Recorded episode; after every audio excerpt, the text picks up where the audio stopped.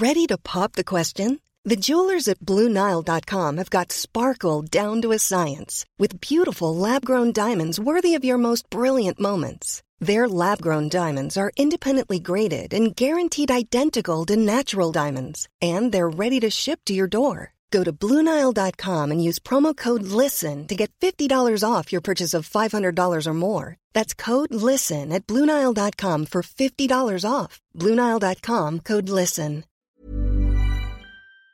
Dans le podcast Culture PSG du lundi 27 septembre 2021. Nous sommes de retour ce soir. On a deux grands thèmes au programme, à savoir retour sur la victoire du PSG contre Montpellier samedi soir. Il sera On va pas non plus s'éterniser euh, des heures durant sur ce, grand match du samedi soir de, la formidable Ligue des Talents. Et enfin, on parlera dans une deuxième, deuxième partie du choc contre Manchester City de Ligue des Champions qui a lieu demain soir. Euh, nous sommes 4 en théorie, 3 pour l'instant, parce qu'on a un petit souci technique, d'où le léger retard. Euh, bonsoir Mathieu, normalement, tu es là, toi. Salut à tous, effectivement. Euh, voilà, nous avons l'ami Titi qui est là aussi, normalement. Bonsoir à tous, salut à tous. Voilà, et nous avons Alexis qui fait son retour et qui a un petit problème de son qui arrive sous peu. Il nous a dit de commencer sans lui, donc vu l'heure, on s'est permis de commencer. Je vois qu'il y a tout le monde sur les deux lives, aussi bien le Twitch que le YouTube, donc j'ai tout sous les yeux, c'est parfait. On est content de vous retrouver. tous les habitués sont là, ça fait très plaisir. On espère qu'il y a des nouveaux qui nous découvrent, parce qu'il y a aujourd'hui quelqu'un qui a recommandé le podcast à quelqu'un d'autre. N'hésitez pas ça fera toujours très plaisir. Il n'y a pas de homard, il n'y a pas de Piotr, ils sont indisponibles. Écoutez, euh, claquage pour l'un, euh, contracture pour l'autre. On est désolé, mais le podcast de Culture PSG, euh, très physique. Il faut tenir l'enchaînement des matchs, c'est pas donné à tout le monde. Alexis, es-tu là? Nous entends-tu? Presque, ou pas du tout. En tout cas, on va commencer. On va attaquer par le désormais fameux pouls du match concernant la rencontre de samedi dernier, donc victoire 2-0 des Parisiens, début d'Idrissa Gay à la 15e minute et de Julian Draxler la 89e. Donc euh, deux buts de milieu de terrain, ça a fait parler après la rencontre puisque tout le monde euh, marque au PSG sauf les attaquants en ce moment. Bref, toujours est-il qu'il s'agissait de la huitième victoire en 8 matchs cette saison en championnat de France, ce qui est quand même plutôt agréable comme début. Malgré tout, je vous avoue que j'étais plutôt content du match à la pause, puisque c'est moi qui vais faire le fameux pouls du match, euh, et que j'étais très, enfin peut-être pas très déçu, mais pas mal déçu à l'issue de la rencontre, avec une deuxième mi-temps que j'ai trouvé vraiment, vraiment faiblarde, enfin peut-être pas faiblarde, mais ah si faiblarde, je, en fait trouve pas d'autres mots, parce qu'il n'y a pas grand-chose de de bon qui en est ressorti. Alors certes, il y a la Ligue des Champions qui arrive euh, bah, trois jours après. D'ailleurs, ça m'a un peu surpris de voir autant de titulaires et, de, et, et comment dire, des changements aussi tardifs, puisque le premier changement était à 80, 81e, je crois, ou par là. Ce qui est quand même assez, assez tardif, sachant que les matchs euh, s'enchaînent et qu'on n'avait déjà pas énormément, énormément fait tourner à, à, Metz trois jours plus tôt. Pareil, une victoire un peu compliquée. Oui, 81e, le premier changement, Vainaldum, voilà. Euh, donc, une première mi-temps où je trouve que c'était pas si mal. Bon, alors Metz, euh, Metz Montpellier défendait très mal, mais on n'était pas, on n'était pas non plus trop en difficulté. Globalement, on, tenait à peu près le match. On avait des, bonnes transitions offensives. C'était, comment dire, c'était pas trop mal. Il manquait le réalisme, mais il y avait quand même une certaine continuité dans notre jeu, des, bonnes choses. voilà. Bon, à la seconde mi-temps, franchement. je comment dirais-je je, je, sais même pas si on parle de l'efficacité mais pour moi l'efficacité c'est le point noir la première mi-temps la deuxième mi-temps le point noir c'est le collectif c'est l'espèce de grand n'importe quoi de, l'attaque, euh, ce genre de choses. Euh. Voilà un peu le, ce qui m'a un peu déprimé, c'est qu'en fait, euh, bah, on cherche un match complet de 90 minutes. J'avoue que j'espérais que cette première mi-temps soit le début de quelque chose de plus, comment dirais-je, plus constant. Et finalement, la deuxième mi-temps me montre un peu tout le contraire. Donc je, je ne suis pas dépité, parce que je ne vais pas dire ça non plus, hein, euh, mais j'avoue que j'espérais une progression et je ne l'ai pas vraiment ressenti ce week-end. Je sais pas. Euh, tiens, Alexis, normalement, est-ce que tu nous entends? Est-ce que tu m'entends? Oui, je t'entends. Oui, il est là. Bonsoir. C'est bon, ça marche. Je le voyais en train de tester des trucs depuis tout à l'heure. Euh, non, de mémoire, tu étais au parc samedi soir, si je ne me trompe pas bah oui, je suis à tous les matchs. Voilà. en journée la semaine, mais sinon, je suis à tous les matchs. Ouais, non. Est-ce que tu as ressenti, vu du stade, parce que euh, moi j'étais devant la télé, un, une, euh, un peu ce manque de continuité sur la durée ou pas du tout, toi, de ton côté? Euh, oui, mais euh, c'est un oui pas très convaincu dans le sens où euh, ces matchs-là, tous les trois jours, euh, juste avant un choc de Ligue des Champions, t'es attendu en fait. Euh, je, je- je l'ai écrit sur Twitter ce week-end, mais dans le sens, si vous regardez tous les résultats du, du week-end et, et, et pratiquement toutes les grosses équipes, il n'y en a aucune qui a, qui a vraiment impressionné. Bon, sauf Manchester City et Chelsea, mais on va dire que c'est l'adversaire qui a, qui a Qui a aidé justifié aussi, cette- euh, voilà, qui a justifié cette grande prestation, l'affiche, on va dire. Mais sinon, tout le monde est plus ou moins en difficulté euh, dans le dur avec des joueurs qui sont soit hors de forme physiquement, soit déjà complètement, complètement cramés avec ce calendrier complètement fou. Donc, euh, donc honnêtement, euh, le, le fait que le PSG ait terminé, on va dire, euh, pas en mais, euh, mais un peu plus tiré la langue en deuxième mi-temps contre, contre Montpellier, à partir du moment où l'équipe a fait le boulot. Et c'est un match, très sincèrement, tout le monde l'aura oublié dans 10 jours, pour ne pas dire dès demain soir. Ouais. Bah, j'ai envie de te dire que ça, à partir du moment où ça gagne, ça n'a pas beaucoup d'importance. Qu'on va pas se mentir, même si le PSG avait gagné 6-0 contre, euh, contre Montpellier, ça aurait eu absolument aucune incidence sur le match de demain. Oui. D'autant plus si Messi doit, doit démarrer euh, d'entrée demain. Oui, non, ça c'est sûr que le- les conséquences de, de cette rencontre euh, sur le, sur le match à venir sont, sont nulles. Peut-être qu'il était un peu dans la tête. On verra. Je sais pas, euh, Mathieu, Titi, sur un peu ce. Certains sur le match ont trouvé que c'était plus, plutôt consistant sur la durée. Euh, J'avoue, c'est marrant, c'est qu'il y a vraiment deux, deux écoles. Il y a ceux qui trouvent que finalement sur la durée, ou peut-être l'heure de jeu, tout ça, euh, ça, ça va. Et puis euh, ceux qui trouvent que finalement c'est un peu comme moi, que que c'est un savoir que. match qui est, qui est anormal de, de se retrouver à 1-0 à la 85e. Oui. C'est sans doute ça qui, qui influe beaucoup. Et je pense que c'est un match. bah, déjà, on a trois face-à-face au bout de 4 minutes de jeu. euh, avec Gay, avec euh, Neymar sur la passe de Di Maria, avec Mbappé aussi sur la passe d'Ander Herrera. Rapidement, tu vois que ça, ça va être un match ex- extrêmement facile, que Montpellier te pose aucun problème, euh, ni dans la circulation du ballon, ni quand ils euh, doivent défendre leur, euh, leur surface ou leur but, parce que Paris arrive à trouver des décalages assez facilement, notamment sur le côté gauche. Euh, aussi en contre-attaque, aussi entre les lignes. Bref, c'est pas, c'était pas un match très, très compliqué. Peut-être la, déception, elle vient du fait que sur un match qui est, qui est relativement facile ou abordable, euh, on, fait, on manque peut-être un peu de sérieux dans le fait de convertir nos occasions ou dans le fait de s'en créer davantage, histoire de se rendre le match euh, une promenade au bout d'une demi-heure et de pouvoir ensuite faire tourner plus largement à 50e, 60e, 70e et, pouvoir préserver des forces pour, euh, pour mardi. Là, sur un match, quand tu es à 1-0 à la 80e, parce que tu n'as pas vraiment fait le travail en termes de réalisme, en termes de création d'occasion face à un adversaire qui te, qui te proposait pas grand-chose de, difficile, tu es obligé de, de garder un peu tes joueurs sur le terrain et de, de les laisser dedans, euh, quand bien même ils sont, sont pas forcément euh, sous leur meilleur jour. Donc c'est un peu, le, un peu le résumé aussi du match de Neymar, par exemple, qui est un peu le, le symbole de, de ce match du, du PSG, au sens où voilà, il a beaucoup, enfin, il a peut-être ma- mal interprété dans, en s'enferrant peut-être trop souvent dans la, la solution individuelle, en, en sachant, en, en regardant et en voyant que le match était facile et allait pas poser de problème, il, il a peut-être pensé à davantage se faire plaisir lui que, que de jouer efficacement dans, dans le sens du jeu. C'est un peu le cas. On Se peut fa- dire ça aussi d'Mbappé qui, Ouais, je- des occasions qu'il ne doit pas rater. Enfin, un peu de toute l'équipe. hein. Je te dis justement, dit euh, se faire plaisir, se faire plaisir ou tenter de marquer? Moi j'ai vraiment, enfin, Ouais, au début j'étais comme toi et j'ai vraiment eu l'impression que finalement il, il voulait vraiment marquer en fait, parce qu'il a pas marqué euh, beaucoup avec le PSG cette saison. Bah, il a mis que le penalty contre Lyon. Il a pas marqué dans le jeu avec le PSG depuis, comme je disais sur Twitter, enfin c'est 5 mois, mais dans les 5 mois il y, a, il y a deux mois et demi de trêve au milieu, mais ça fait quand même je crois 9 matchs qu'il a pas marqué dans le jeu. Il, il a marqué avec le Brésil forcément, je crois qu'il a marqué au Pérou notamment dans le jeu, même si c'est un second ballon ou un truc du genre.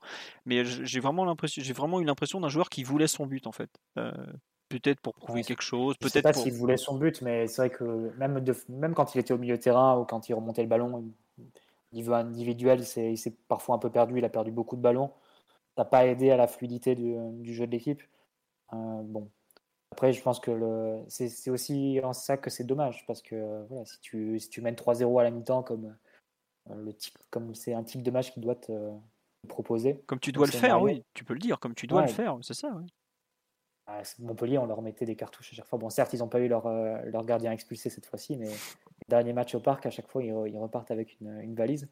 Là, c'était en plus, c'était même pas le Montpellier d'Arzakarian, c'était un Montpellier encore plus ouvert comme euh, celui d'Aloglio qui, lui, pour le coup, sort à chaque fois du parc avec euh, des, des, pas possibles. Donc, euh, non, c'est en ça que c'est un peu décevant et c'est décevant de devoir garder sur le terrain, sur la pelouse, des Neymar, des Mbappé quasiment 90 minutes, alors que tu peux reposer un peu ou faire tourner. C'est un peu le parti pris en plus de, de Pochettino sur la compo, comme tu l'as dit, Philo, d'assez peu faire tourner, de mettre quasiment que des titulaires. La charnière enchaîne le cinquième match consécutif. Navas répété, Gay répété, Herrera aussi. Euh, Mbappé n'était pas mis au repos, il enchaînait aussi son cinquième match. Euh, en, réalité, seul Diallo et Paredes revenaient dans, dans l'équipe. Oui, oui. Par rapport à, il revenait depuis Bruges. Ah oui, oui bah Bruges, il avait fait le ménage après, donc. Euh, ils Tout le reste avait, enchaîné et c'est peut-être dommage de ne pas avoir pu garder un peu des forces, mais bon. Ah oui, comme l'a dit Alexis, c'est un match au final. on retient surtout les trois points et c'est plutôt le match de demain qui va laisser une, trace sur la, sur la période.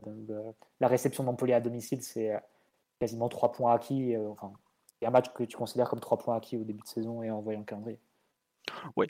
Euh, on nous dit sur live, personne n'a dû expliquer à Pochettino que l'objectif c'est la Ligue des Champions. Ah, je pense qu'il est bien au courant. Il nous avait quand même sorti après le trophée des champions qu'on n'avait pas que ça à faire de gagner ça ou presque et qu'il fallait, qu'il fallait penser de Champions League. Donc je pense pas qu'il soit pas au courant de, de l'importance de la compétition. Mais bon, c'est pas. Peut-être aussi qu'il a voulu faire une grande répétition, on ne sait pas.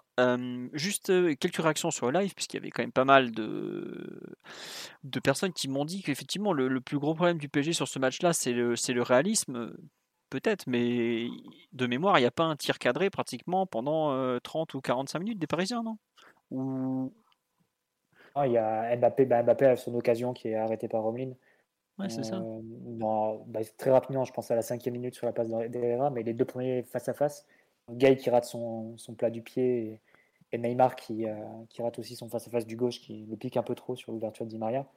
C'est des ballons qui sont pas cadrés. Après, tu peux considérer aussi le, la, frappe sur la barre d'Herrera comme pas cadré, mais bon, c'est.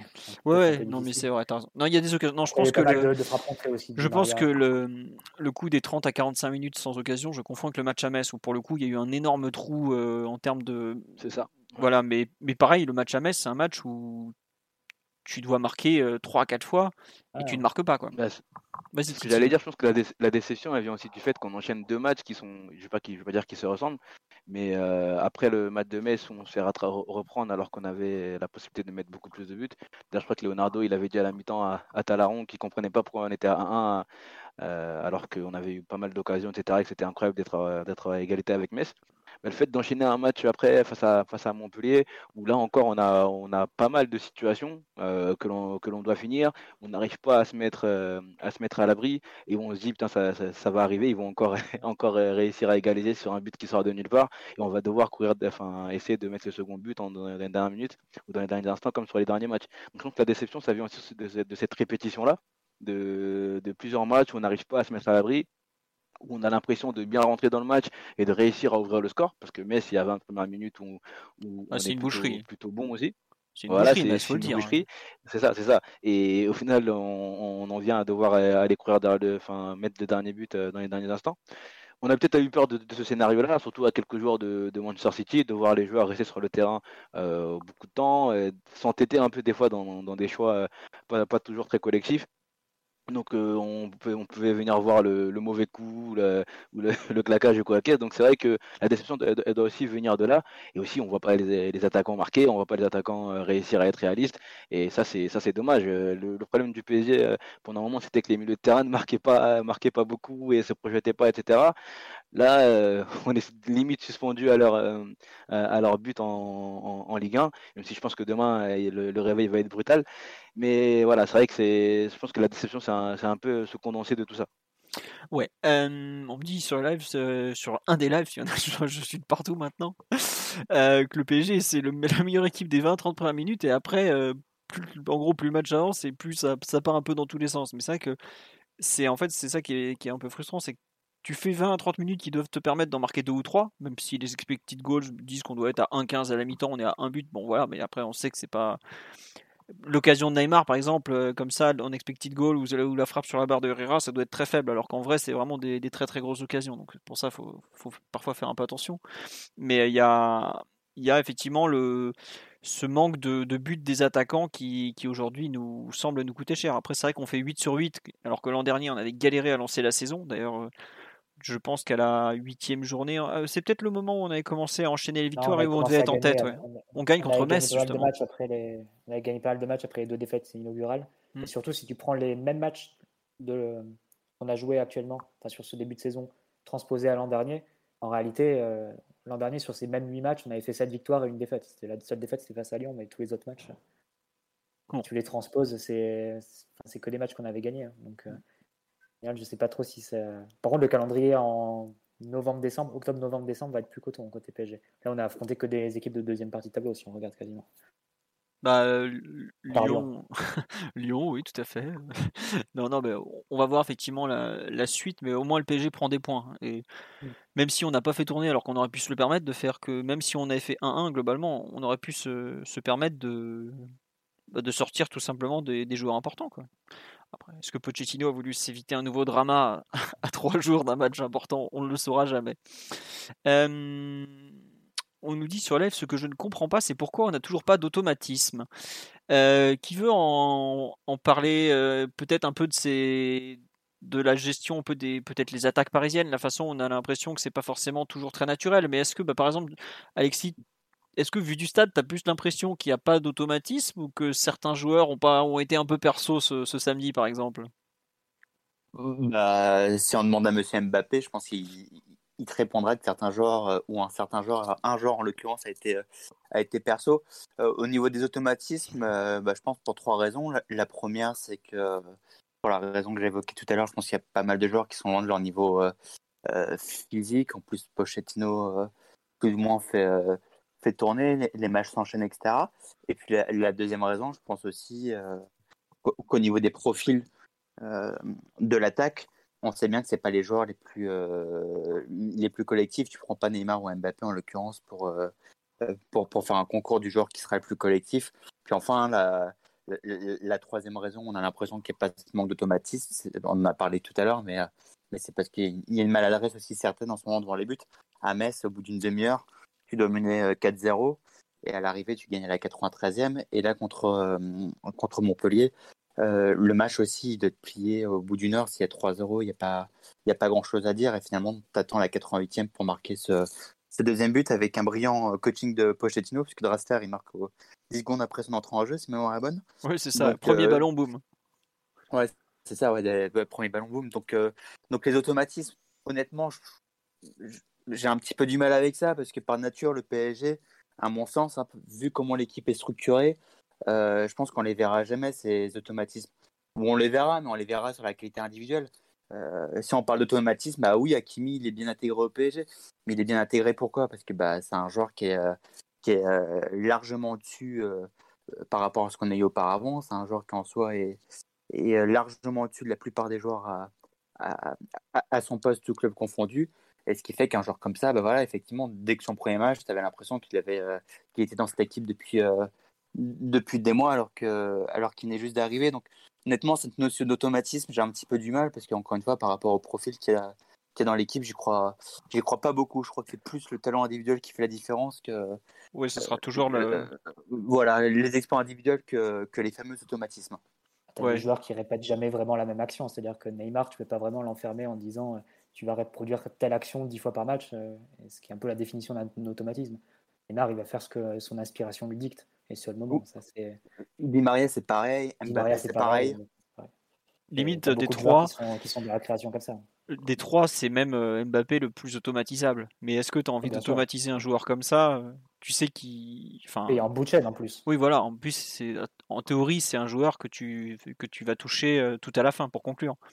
Bon. Il y a eu deux fois peut-être la même action impliquant Mbappé c'est relance de Marquinhos, Mbappé en appui et Première touche vers décalage sur, euh, sur Hakimi. Ensuite, il prend la profondeur. Euh. Ça a donné une occasion notamment où euh, un centre contré et Omlin qui, qui revient bien sur ses appuis. Il était pris à contre-pied au départ et met la balle en corner. Il y a eu deux actions comme ça assez similaires. c'est vrai que dans la durée, enfin, dans la durée, c'est vrai que c'est souvent l'inspiration individuelle qui fait la différence. Je pense qu'il faut peut-être pas forcément regarder PSG en termes d'automatisme tel Manchester City ou des équipes très, très mécanisées comme l'était l'Inter de Comté par exemple. Liverpool, on me cite sur live, c'est pareil, c'est tout sauf ça le PSG. Quoi. Enfin, Liverpool, automatisme offensif, je ne sais pas si on peut, on peut en trouver beaucoup, beaucoup, mais le enfin, automatisme défensif surtout pour, pour, Liverpool dans le pressing, etc.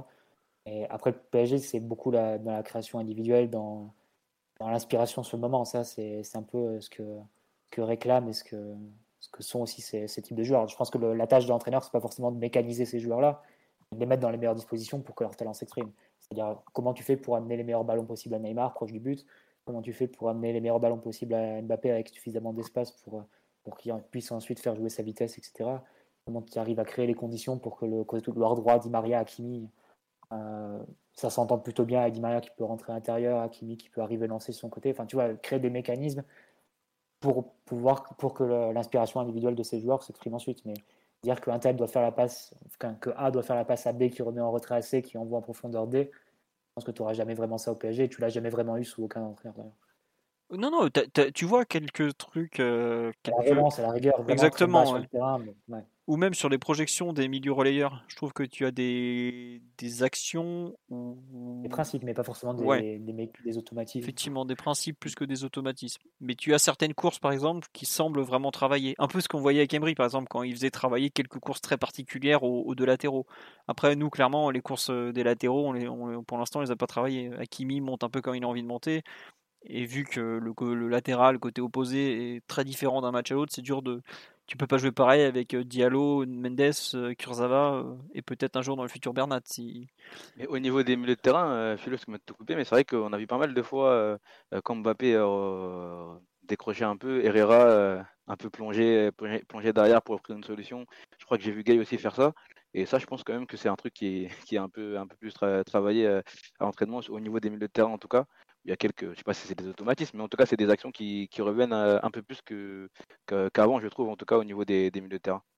Si on parle de Gaillera, je pense que euh, ce qu'il faut souligner aussi, et c'est peut-être pas anodin dans l'état de forme qui montre, on parle de deux joueurs qui ont fait la préparation complète.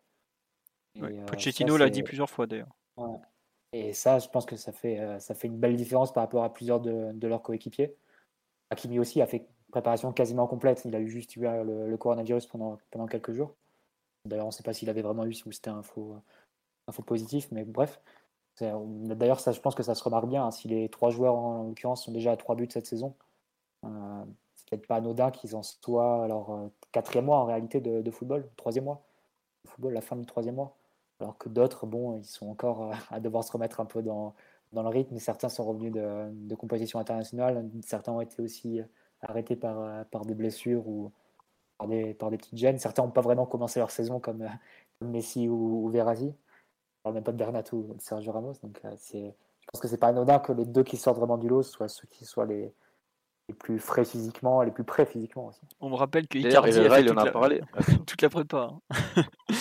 il y a quelques joueurs qui ont fait toute la prépa qui sont pas forcément euh, tous très en forme. Oui, euh, Titi, excuse-moi, je t'ai coupé. J'allais dire que Herrera, dans la conférence de presse du jour, il en a parlé lui-même en disant qu'il y avait pas mal de joueurs qui étaient en finale de Copa, finale de Coupe d'Europe, etc. Que les états, enfin que les, états de forme, oui, de, de, chacun étaient très disparates et c'était c'était compliqué euh, d'être bah, tous tous à 100% au, au, même moment. Il en a parlé de lui-même, donc je pense que le ressenti du joueur aussi, c'est parce que RH, je trouve qu'il est très intéressant lui en, conférence de presse. On se manque beaucoup de lui des fois sur le fait soit qu'il communique beaucoup, etc. Mais il parle bien au euh, football et je trouve que c'est bien de l'écouter. Il est intéressant à écouter. Et là, il disait.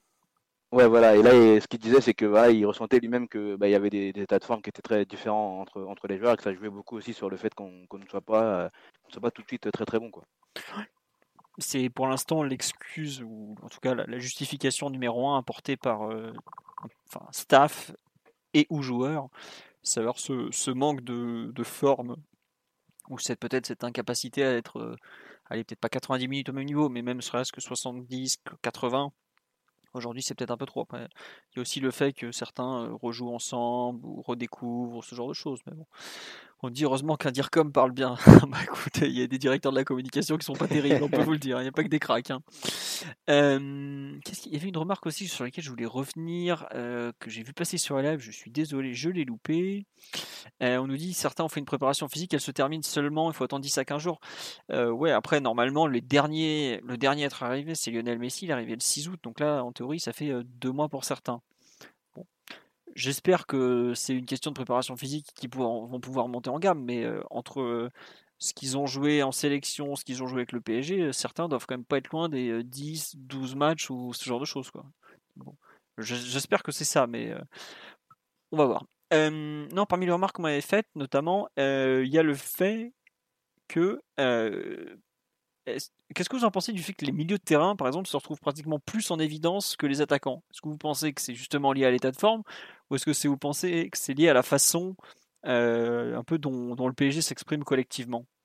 Je ne sais pas si vous voyez ce que je veux dire. Alexis, Mathieu, Titi.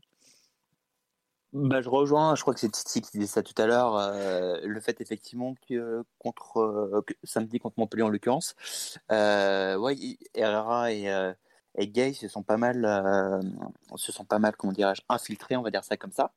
Et, euh, et surtout souvenir de deux frappes, puisque Gay marque un, super but d'une frappe de loin. Et Herrera, si je ne m'abuse, touche la barre aussi, si mémoire est bonne, non? Oui, oui, en fin de première mi-temps, ouais. Euh, ouais, c'est ça qui est détourné par le, euh, par le gardien. Ensuite, est-ce que c'est parce que les trois offensifs étaient, euh, étaient pas forcément dans un grand soir? Je crois pas que ce soit lié, c'est surtout la configuration du match, puisque Montpellier n'est pas vraiment venu pour jouer. Ils n'ont pas mis le bus non plus, mais ils se sont retrouvés à. Bah, ils étaient impuissants, Paris était au-dessus, tout simplement. Et donc, à partir de là, forcément, comme ils se sont retrouvés complètement étouffés, ça, ça a facilité les incursions des, des des Gays en particulier. D'accord. Toi, tu vois ça comme ça, lié à un profil de, match, donc plus, plus Ouais, un profil de match. Ouais, pour moi, c'est clairement euh, le profil du match qui fait que c'était une attaque défense. Euh, concrètement, donc à partir du moment où c'est une attaque défense, bon bah forcément, euh, tu as des décalages qui tôt ou tard se créent, ce qui s'est passé, qui s'est passé samedi. Tiens, on, me signale sur live que oui, la canne va être un, vrai problème, encore plus que, d'habitude cette saison, puisque le PSG va perdre bah, Gay, Hakimi, Diallo. Normalement, c'est tout, à moins qu'on ait un Ouais, c'est déjà, pas mal. Hein. Ça te fait deux, titulaires euh, ennemis quand même. Bon, on va, voir. Euh, on nous dit euh, sur la, construction un peu le fait que les, les, milieux brillent plus que les attaquants. C'est sûr que quand Neymar, et Di Maria se retrouvent à toucher beaucoup de ballons proches de la ligne de touche, évidemment, ça aide pas le jeu collectif et forcément, tes milieux. En fait, ils ont joué des, ballons assez excentrés, hein, Neymar et, Di Maria, sur le match de, de samedi, du coup. bon, ça, du coup, ça favorise un peu les, les possibilités pour Herrera et Gay d'avoir plus cet espace axial euh, en soutien de, l'attaquant. Bon, et même quand l'attaquant s'excentre, en l'occurrence Mbappé, bah, comme tu l'as dit, je crois que c'est toi Philo, la possibilité pour un milieu d'aller occuper la surface, et aussi la possibilité pour Hakimi d'arriver au deuxième poteau et de, fermer aussi le, pour éventuellement un centre qui serait un peu trop long.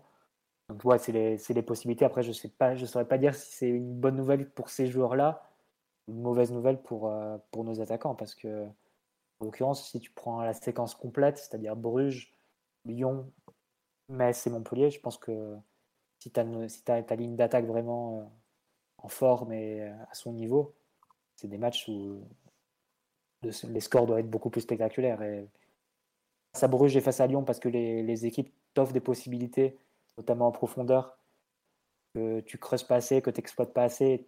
Au final, tu crées pas assez d'occasions par rapport aux portes que, que tout l'adversaire face à Metz et face à Montpellier parce que tu concrétises pas. Donc euh, c'est en ça c'est peut-être ce qui est un peu décevant. Tu, tu le citais tout à l'heure Philo aussi, c'est Neymar qui marque plus un but dans le jeu quasiment et ça ça date pas de début de saison, ça date depuis depuis l'an dernier aussi où il marquait quasiment que sur penalty. Je crois qu'il a mis 6 euh, euh, buts en un an dans le jeu ou un mm. truc du genre quoi. Non, non c'est extrêmement faible. Enfin, c'est très loin aussi de ce qu'il faisait sur ses deux voire trois premières saisons. Il y a aussi Mbappé, ce qui était ton principal pouvoir de but dans, dans, le jeu. Grosso modo, sur la fin de saison dernière, c'était simple. Les buts, ils venaient de Mbappé, de Neymar sur penalty et de Marquinhos sur, sur coup de pied arrêté. Le reste, c'était vraiment très marginal. Euh, c'est magnifique. si tu prends les matchs, c'était vraiment ça. je sais. Bah, j'ai écrit, j'ai écrit il y a une semaine que Mbappé avait été décisif à tous les matchs de Ligue 1 pendant 5 mois et demi. Alors je suis au courant que bon depuis il en a pas mis un seul, mais euh, je, me souviens très bien des matchs où euh, j'étais là. Bon alors Mbappé passe au but aujourd'hui. Ah bon corner pour la tête de Marquinhos. Tiens, si tu en avais pris un d'ailleurs comme ça.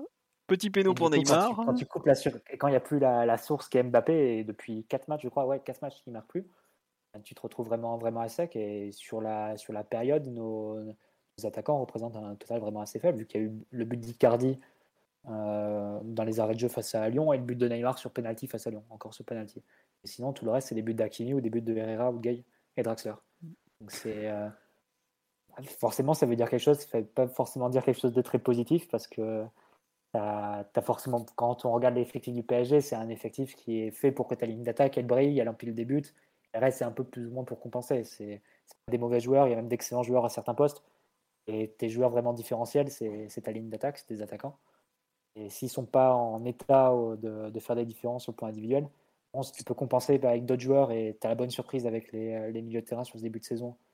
Euh, mais tu peux compenser jusqu'à un certain niveau. Et comme l'a dit un peu Titi tout à l'heure, est-ce que tu dois compter sur Herrera et Gay pour marquer des buts face à City demain? J'espère pas. moment, peut-être, hein, mais j'espère. Mais à un moment, tu as, si besoin qu'Mbappé il élimine Kyle Walker et que, que Neymar fasse des différences face à Ruben Mendias. Et s'ils sont pas en mesure de les faire, comme ils n'ont pas été en mesure de, de, vraiment produire sur la durée sur ces quatre derniers matchs, tu vas être en très grosse difficulté et tu, vas rapidement te retrouver euh, inoffensif. Donc, euh, ça, compense jusqu'à un certain niveau. C'est un surplus bienvenu et qui nous rapporte beaucoup de, de buts sur ce début de saison. Et voilà, jusqu'à jusqu'à un certain niveau, et tu as vite besoin du, du, retour de ta ligne d'attaque à, son meilleur. Bon, en fait, si tu résumes un peu le truc, c'est que voir tes milieux de terrain marquer des buts sur la forme, c'est très bien. C'est super parce que euh, bah, t'en avais besoin, c'est un truc qui nous manque depuis des années. Voir Gay marquer, envoyer des grosses frappes comme ça, c'est super parce qu'en plus on a un gros problème pour marquer de loin. Euh, Herrera qui tente, qui met des barres transversales, c'est super. Mais comme tu dis, sur le fond, c'est inquiétant parce que ta ligne d'attaque en fait n'arrive plus à marquer et tu te retrouves à, vivre sur les buts de tes milieux de terrain. Là, sur la semaine écoulée, on s'en sort à Metz sur un doublé de ton arrière droit. rien que ça, déjà, c'est, assez improbable, hein, même si le football français a déjà connu ça et, a su euh, très fortement l'apprécier il y a une vingtaine d'années. Et contre Metz, euh, contre Montpellier ce samedi, tu as un but de Gay et un but de Draxler. Draxler, il, doit mettre, euh, les deux doivent mettre 2 à 3 buts par saison c'est improbable. il a même fait une saison entière avec zéro but. Hein. oui, voilà. 2019-2020, je crois. Ça doit être une saison. Euh, ouais, mais bon, là, le service du midi s'était bien passé, il était bouillant, il est rentré, tac. Bon, plus sérieusement. Euh, Neymar ou Mbappé à son niveau, face à Metz et face à Montpellier, ça fait un score à 4 ou 5 buts, c'est évident. Et ça fait pas un partout face à Bruges avec qui te laisse 40 mètres de profondeur dans, dans le dos, ça c'est évident aussi. Et ça fait pas 2-1 face à Lyon à la, dernière seconde non, plus. Donc, voilà. C'est en, ça. Tout à l'heure, vous disiez tout à l'heure qu'on était une équipe qui était très euh, portée sur, euh, sur les inspirations individuelles de ces, de ces joueurs. Et, du coup, si, les, bah, si ces joueurs-là ne sont, ne sont, pas du tout, ne sont pas du tout dedans et qu'il n'y a pas du tout d'inspiration, ça, ça, devient compliqué. Et c'est là qu'on se pose la question de bah, comment on va faire? comment on va faire s'ils n'arrivent pas à, éliminer un ou deux joueurs, s'ils n'arrivent pas à finir les occasions, s'ils n'arrivent pas à, être dangereux? Parce qu'il y a, encore euh, samedi, il l'était, mais il y a des matchs où on a l'impression qu'ils n'arrivent pas à être, qu'ils sont inoffensifs, pardon. Donc euh, on a vraiment besoin de ça parce que je ne veux pas dire que toute l'équipe est construite, est construite pardon, sur ça, mais presque. Donc on, a, on aura vraiment besoin, besoin qu'ils se remettent, euh, euh, je ne vais pas dire à niveau parce qu'ils le sont, mais au moins qu'ils arrivent à, à, enchaîner et à être beaucoup plus, beaucoup plus prolifiques. Ouais, juste une remarque qu'on me fait sur live, et c'est vrai que c'est très juste, c'est que les milieux de terrain ont aussi marqué sur des seconds ballons de, de loupés d'attaquants.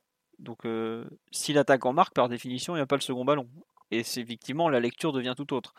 Après, euh, quand je vois euh, Neymar et Mbappé faire les, gugus, chacun leur tour côté gauche, alors que tu vois les courses ultra axiales, ultra tranchantes de Gay ou Herrera plein axe, t'as envie de dire, attends, on va remettre les choses dans l'ordre. Hein.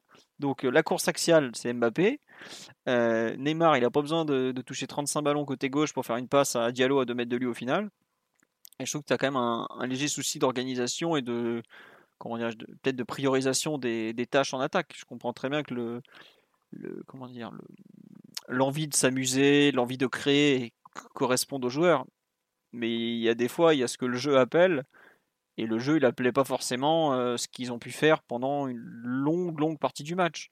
Euh, il y a eu des, des, très très bonnes choses en début de match. Je pense notamment, par exemple, l'occasion de de Neymar au bout de quelques minutes, bah, il se recentre très bien euh, parce qu'il fait un bon appel et tout ça. Ensuite, bon, le petit piqué passe au-dessus, mais ce que je veux dire, le jeu appelait ça. Pareil, les occasions de Mbappé, il attaque la, il attaque la profondeur, il va, il va vers le but, il a des, positions de frappe qui sont intéressantes. Ça, c'est des occasions, je regrette, au bout d'un moment, elles vont rentrer. Euh, quand Neymar euh, tente pour la énième fois de dribbler je sais pas combien de mecs avant de tirer, la possibilité qu'il réussisse, elle est très faible. Quand Mbappé fait pareil, parce que je, je veux dire que Neymar fait un truc dégueulasse, mais Mbappé a fait je sais pas combien de fois aussi son espèce de crochet, tout ça. Au bout d'un moment, euh, il faut lui dire que le collectif doit s'imposer. quoi. J'espère que quand le niveau va monter, ils vont se rendre compte de cette réalité.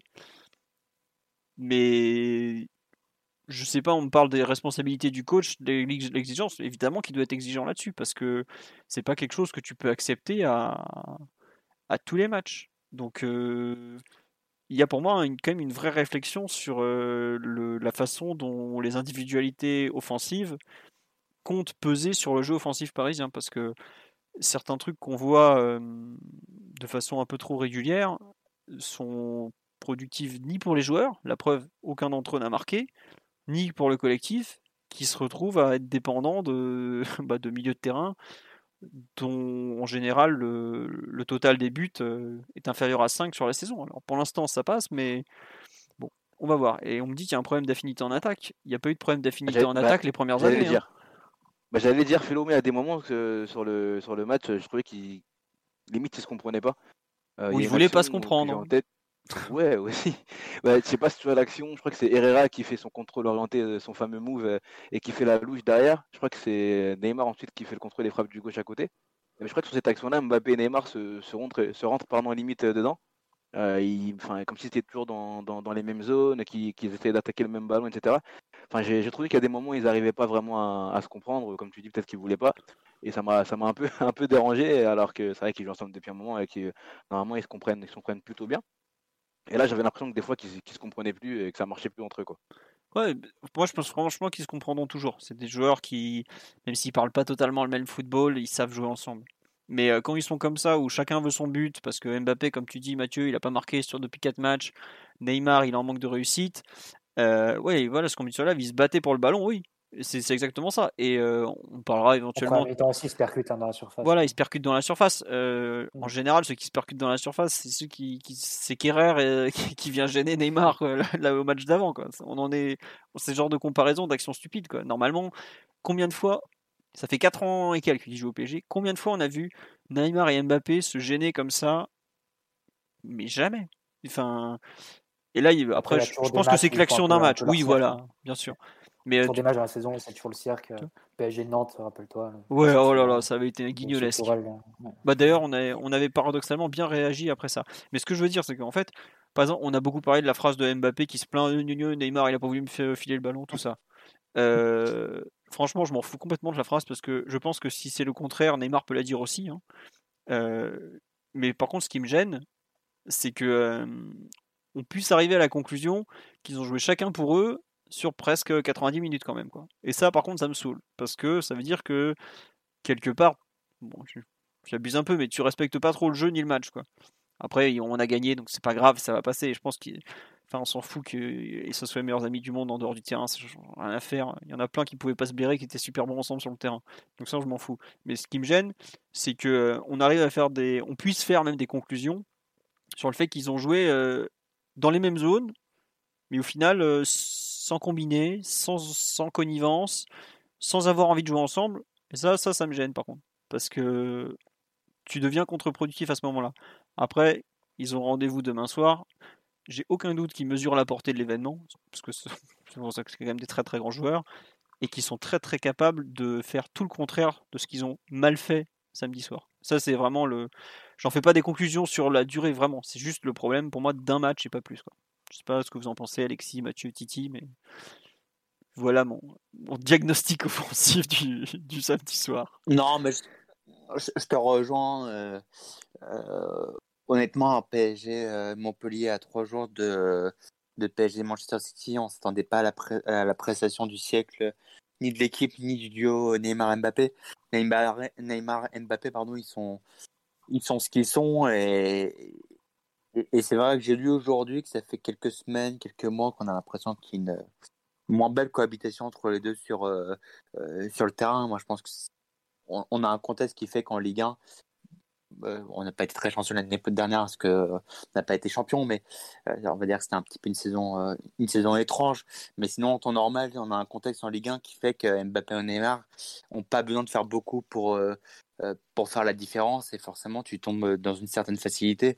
Ce qui s'est passé samedi euh, avec le concours de ratés de mauvais choix entre Mbappé et Neymar, mais comme tu l'as bien dit, demain contre City, sera un tout autre contexte. Ils savent qu'il y aura la terre entière qui va, qui va les regarder.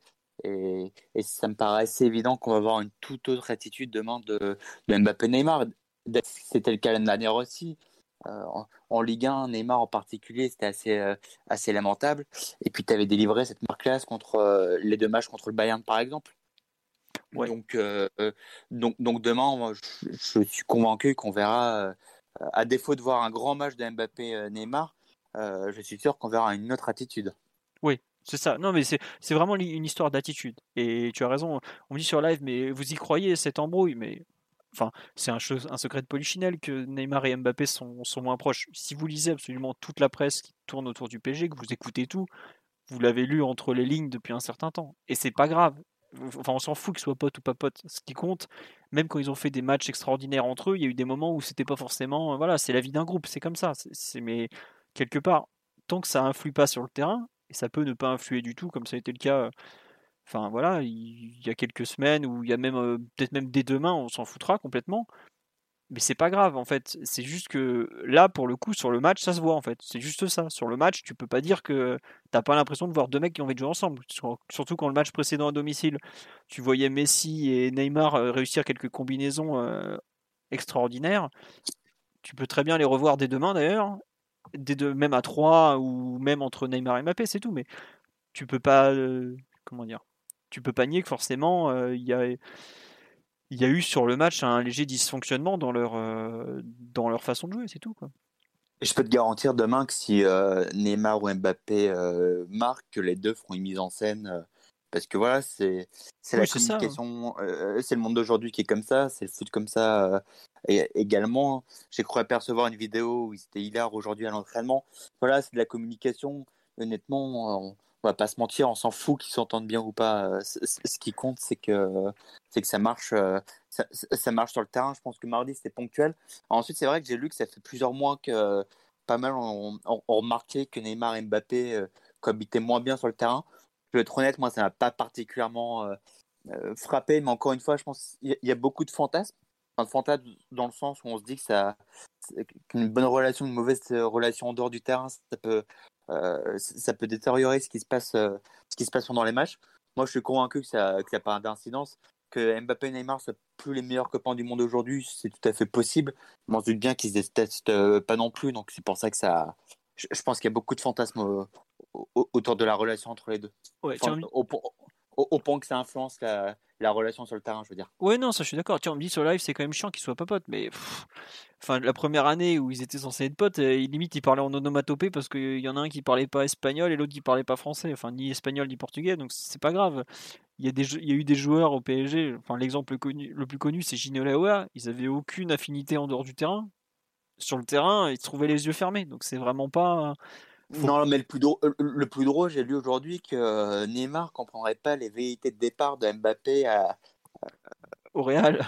au Real, alors que Neymar, à ma connaissance, il a tenté de se euh, barrer quand même. Euh, ouais, pas plus tard qu'il y a deux ans, peut-être même plus récemment, euh, était pas contre de se barrer au Barça. Donc voilà, c'est c'est drôle, faut pas prendre ça tout au, tout au sérieux, au pied de la lettre en tout cas.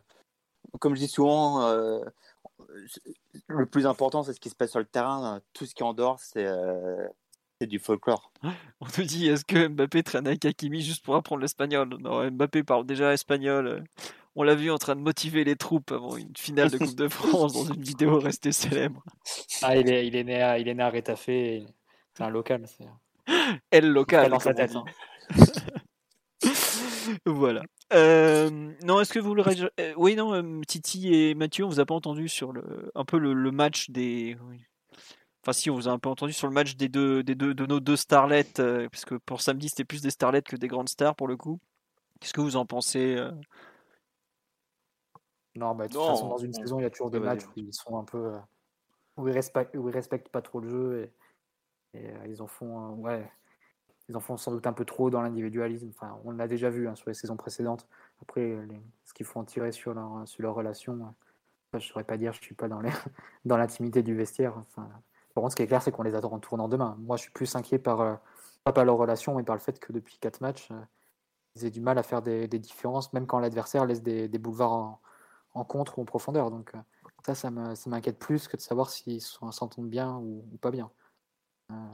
Que Mbappé pas marqué sur les 11 ou 12 derniers tirs qu'il ait, ait, eu, que Neymar marque quasiment plus dans le jeu, que les deux aient du mal à, sans doute par un niveau physique encore insuffisant, y compris pour Mbappé qui est peut-être pas retrouvé tout l'ensemble de ses, de ses capacités, euh, qu'il soit plus capable de, vraiment d'attaquer la profondeur et de menacer l'adversaire même quand celui-ci laisse de, des espaces. Ça, ça m'inquiète plus que leur relation. Et je trouve qu'on on est peut-être sur un scénario assez identique à celui du, match avant le, euh, enfin, un scénario identique à celui avant PSG City en demi-finale de Ligue des Champions. Rappelez-vous, Mbappé avait été touché face à Metz d'ailleurs, il me semble. Et il est arrivé assez diminué face à, City et il avait pas vraiment réussi à faire la différence, même, si, même avec un Neymar qui était pour le coup à, un bon niveau sur ce match-là. Évidemment, le match retour, on joue sans Mbappé. Ça, c'est peut-être plus ça qui m'inquiète, c'est de savoir quand tu vas affronter une équipe comme City qui, on l'a vu l'an dernier, a, un bloc défensif retrouvé à des individualités fortes derrière, notamment Walker et Ruben Diaz qui peuvent prendre les Neymar et Mbappé en, puissance euh, et à la course. Ça, ça, m'inquiète surtout. De... Enfin, c'est, ce niveau-là qui, m'inquiète, c'est pas, pas forcément la relation. Ouais, vraiment le peut-être le contre-coup de l'été de de Mbappé quoi. Ouais, enfin j'ai pas, enfin Neymar, on sait, enfin suppose qu'il a perdu quand même pas mal de ses, de ses capacités à de tranchant, on va dire, offensif, à, vraiment partir en percussion, éliminer plusieurs joueurs et vraiment faire des différences au cœur du jeu par le dribble. Je pense qu'il en est toujours capable, et, mais quand même un peu moins dans la, dans la durée et sur l'intégralité d'un match. Ça ne veut pas dire que ça devient un mauvais joueur, mais ça devient peut-être un autre joueur. Et Mbappé, sur les quatre matchs précédents, je suis désolé, mais vu tous les espaces que laissent les adversaires, c'est des matchs où Mbappé doit sortir avec beaucoup, beaucoup de buts. Et c'est sans doute ce qui nous a manqué, que ce soit face à Bruges, Lyon et, sur les deux matchs précédents. Et euh, on, va, voir demain, on verra s'il y a un réveil, si d'un coup. Euh, je pense que Mbappé peut-être pas rester 5 matchs sans marquer au PSG. Ce serait, ce serait étonnant que. Première année, il a dû le faire quand même. De mémoire, première année, il a marqué que 17 buts. 13, 17 buts. Ouais, 13 ou 14. 13 en championnat, ouais. 13 depuis son repositionnement. Voilà, ouais. Bah, depuis son explosion de l'été 2018 surtout. Mais ouais, mmh. on nous dit, euh, tiens, il a bon dos le niveau physique. Alors, quand même, Mbappé, c'est un joueur qui est, qui est, très très dépendant. Euh. Ah, ça se voit quand il fait moins de courses ou pas. Hein, ça, mmh. bah, ça se voit en plus, il s'était un peu touché. Euh, il a été un peu touché en équipe de France. il est revenu, il est revenu plutôt chez nous pour ça. Donc moi aussi sur les quatre derniers matchs, je, pensais qu'il était un peu, un peu diminué physiquement. Donc je me disais bon que, que, que la machine allait se allait se réenclencher euh, très rapidement. Mais c'est vrai que sur les, sur les derniers matchs, il n'a pas, pas l'air d'être à un niveau euh, physique euh, top. Il a moins, je trouve en tout cas, attaqué la, profondeur. c'est un peu moins déporté sur la gauche, même si le but contre Lyon, c'est en allant vers de, la gauche en centrant pour, pour Icardi. Mais c'est vrai qu'on l'a un peu moins vu faire, faire ces courses-là, prendre les, adversaires de vitesse, prendre les, adversaires à, revers. Il l'a sans doute fait, hein, mais un peu moins que, que d'habitude. Et après, là, il doit, il doit être aussi. Pas vraiment en tête de beaucoup, beaucoup, beaucoup d'occasions face au, face au gardien. Euh, je pense qu'il en a quelques-unes, mais voilà, comme celle où il élimine euh, samedi, où il peut tomber d'ailleurs, il y a penalty, je pense, et qui tire à côté. Mais c'est vrai que. Ça masse, il est lancé par Neymar et il s'embrouille un peu et il bute sur Okidja. Sur Okidja, il essaie de l'éliminer, c'est ça? Ouais, il essaie de l'éliminer. Ouais. Bah, même, même sur ces actions-là, euh, je suis désolé, mais c'est vrai que le, le, Mbappé qu'on connaît doit. doit finir beaucoup mieux avec beaucoup plus de beaucoup plus d'assurance et là il n'a pas l'air d'être dans, dans, la meilleure forme de, de, sa carrière. Après, on sait que ça, ça revient vite, euh, revient vite chez lui et de toute façon, on, on, aura besoin de lui euh, très, très rapidement. Donc, euh, pour demain, l'affrontement avec, par exemple, Ruben et, et Kyle Walker, tu en as parlé, Mathieu, mais c'est vrai que l'an dernier, ça avait été très, très compliqué. En plus, il sortait d'une blessure contre Metz où il avait joué beaucoup, beaucoup de minutes sur ce match-là où on voulait qu'il sorte, je me rappelle. Et il s'était un peu, un, peu touché. Euh, c'est vrai que l'affrontement contre, contre ces deux-là, qui sont des joueurs très très puissants, très très physiques, très très véloces, euh, ça m'inquiète pas, mais j'espère en tout cas qu'il arrivera à sortir une meilleure euh, prestation que, que l'an dernier. Parce qu'il avait été un peu, un peu mangé par, par, par ces deux-là, hein. non pas que ce soit de sa faute, mais c'est vrai que ça avait été, ça avait été très compliqué pour lui. J'ai envie de voir comment il va pouvoir se, euh, comment va pouvoir pardon, les, les, jouer demain. Et tout à l'heure, tu parlais de, Neymar qui avait peut-être un peu moins de qualité, enfin de, la capacité de, percuter, etc., sur toute la durée d'un match, c'est sans doute vrai. Mais c'est vrai que contre Lyon, deuxième mi-temps, je l'ai trouvé, je dis pas que toutes les capacités sont revenues, mais c'est vrai qu'il a été beaucoup, il a été très très percutant, il avait il a eu beaucoup d'actions, il a, il a porté le ballon, il a accéléré, etc. Et un peu comme le Neymar euh, euh, avant la blessure, on va dire. Donc euh, je me dis que c'est bien sûr encore possible et qu'il est capable de nous sortir ça quand il a un très bon, un très bon niveau physique, quand il, a, il refuse la défaite comme contre, contre Lyon. En tout cas, il va aller chercher la victoire plutôt. Et voilà, j'espère que demain, on verra cette version-là de, de, Neymar, si possible, sur, sur, tout un match, même si bon, l'équipe du Paris Saint-Germain en ce début de saison ne joue pas 90 minutes, sauf Herrera Hakimi et d'autres. Gay. Gay, voilà. Euh, ouais, non, tiens, pour, pour expliquer le, le, déficit de, comment dirais-je, de, finition, euh, le physique, le manque de confiance aussi, peut-être un peu, hein, avec l'accumulation ou pas? Ou non, vous y croyez pas ça? Ouais, moi, si, si, si, moi j'y crois pour Neymar un peu le, manque de confiance. Moi, Neymar, je trouve que c'est un joueur, tu sais, sur, euh, sur ses, face-à-face avec les gardiens ou même ses frappes, etc., il cherche toujours la, zone euh, presque inatteignable pour le gardien. Tu vois, et souvent ça se finit sur, au ras du poteau, sur le poteau, juste au-dessus, etc., sur la barre. ou juste à, côté. voilà, juste à côté, sur la barre contre, contre le Bayern, par exemple, sur, où il fait le crochet et frappe sur la barre. Mais c'est souvent des actions où le gars cherche vraiment limite le, euh, la, zone parfaite. Et souvent, euh, j'ai parlé de malchance euh, sur un tweet samedi, on m'a dit que c'était pas de la malchance. C'est vrai que ça se répète, que c'était pas de la malchance, mais c'est vrai que des fois, je me dis, il cherche tellement la, meilleure zone que il n'arrive pas, il rate la mire de, très peu, etc. Et après, avec l'accumulation, etc., je pense que la, confiance la confiance part un petit peu, même si c'est des joueurs qui ont beaucoup d'ego, pardon, et qui sont sans doute très très confiants hein, tout le temps. je pense que ça, ça, peut jouer quand même le fait que ça se répète euh, à chaque fois, qu'il a l'impression de faire le bon geste, mais que ça ne, se, que ça ne finit pas, etc. Euh, je pense que ça peut jouer dans, dans, la tête, dans la tête du joueur. Après, il, va se relever, il va réussir, je pense, à enchaîner les buts euh, très bientôt. En tout cas, j'espère. Mais je pense que la confiance peut jouer, en tout cas pour Neymar, parce que c'est vrai que lui, je regarde souvent comment il essaye de, de terminer, et je trouve que c'est très intéressant quand il essaie de terminer. Et souvent, il fait, bah, souvent, il fait, il fait les gestes justes quand même ça, ça, ça, ça, ça, rentre pas et les stats euh, vont, euh, me, me, contredisent sans doute. Mais je trouve que souvent il a des gestes, euh, c'est le geste qui s'impose quand il, quand il manque l'occasion. Bah, L'action de samedi où il se gêne un peu avec Mbappé, quand il remet son pied gauche et ou son pied, bah, je trouve que le geste s'impose et c'est le bon geste. encore une frappe, je crois que c'est encore samedi où il frappe de loin et il ferme le au dernier moment et le gardien la sort. Bah, je trouve que c'est aussi le bon choix, tu vois. Donc, je sais pas, c'est vrai que cette stat, elle, un peu, elle fait un peu mal. Hein. Enfin, enfin, ça fait pas mal de temps qu'il n'a pas marqué, pas marqué dans le jeu. Après, il faut aussi prendre euh, le fait qu'il commence le. Enfin, qu'il pendant qu'il touche le ballon très loin, très loin du but par moment, qu'il remonte le, terrain très souvent, etc. Qu'il n'est pas tout le temps dans ces zones euh, de, finition là. Euh, je pense qu'il faut aussi le, prendre en compte. Mais voilà, c'est vrai que c'est dommage. J'espère que ça va revenir très vite. Quoi. Ouais, ce qu'on me dit sur live, effectivement, on a l'impression qu'il cherche trop la perfection, du coup il se met dans une spirale un peu, un peu négative, l'ami Neymar. C'est un peu ça. ça. Ouais. ouais. pour moi c'est ça. Mmh, on nous dit ouais, il réfléchit trop devant les buts, il cherche à faire trop compliqué. Bah, je pense qu'en fait il cherche à retrouver des buts qu'il a déjà mis, puisque c'est pas, il a pas, c'est pas un buteur naturel comme euh, peut l'être par exemple un Icardi qui lui se posera pas forcément beaucoup de beaucoup de questions, mais euh, il cherche des zones où il a déjà réussi à marquer et il a confiance en ses capacités techniques. Après, est-ce que, euh, je sais plus, je disais ça, je crois que c'est sur le forum de QPRG, quelqu'un qui disait, mais en fait, euh, il est comme il n'est pas encore venu peut-être totalement à 100%, le, petit millième d'avance qui lui permettait avant de finir son geste parfaitement et donc de marquer, il l'a peut-être pas en ce moment et il se retrouve en, au moment de conclure peut-être avec un, léger déficit soit de temps par rapport à l'adversaire, soit peut-être de, justesse parce qu'il est un peu, euh, il est peut-être un peu cuit euh, ou un peu plus vite, euh, comment dirais-je, fatigué en fin d'action, tout ça. Mais en théorie, avec en enchaînant les matchs et peut-être même juste en, mettant un but, ça peut, ça peut vite se, débloquer quoi.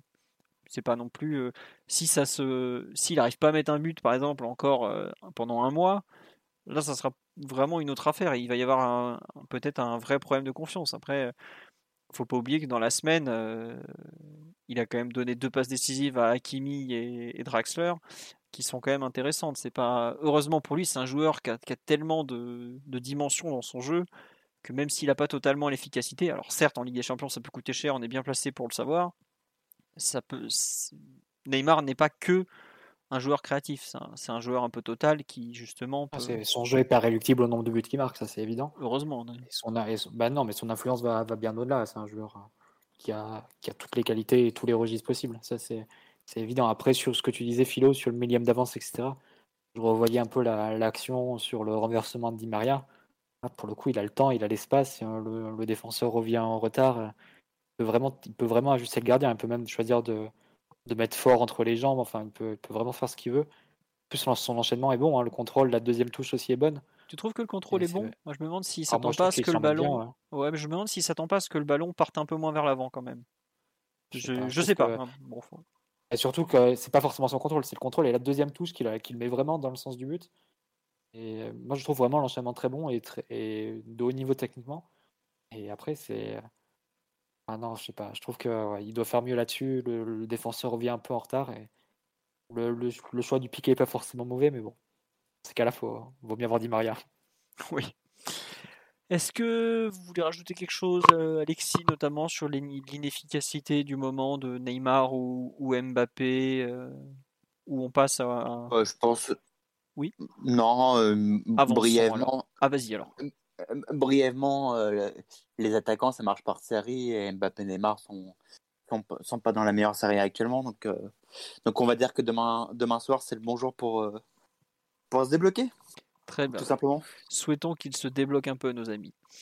On nous dit, vous avez le son Bah oui, normalement, on a le son. enfin, j'espère. Sinon, il y a des gens qui commandent depuis une heure dans le vide, quand même. C'est grave.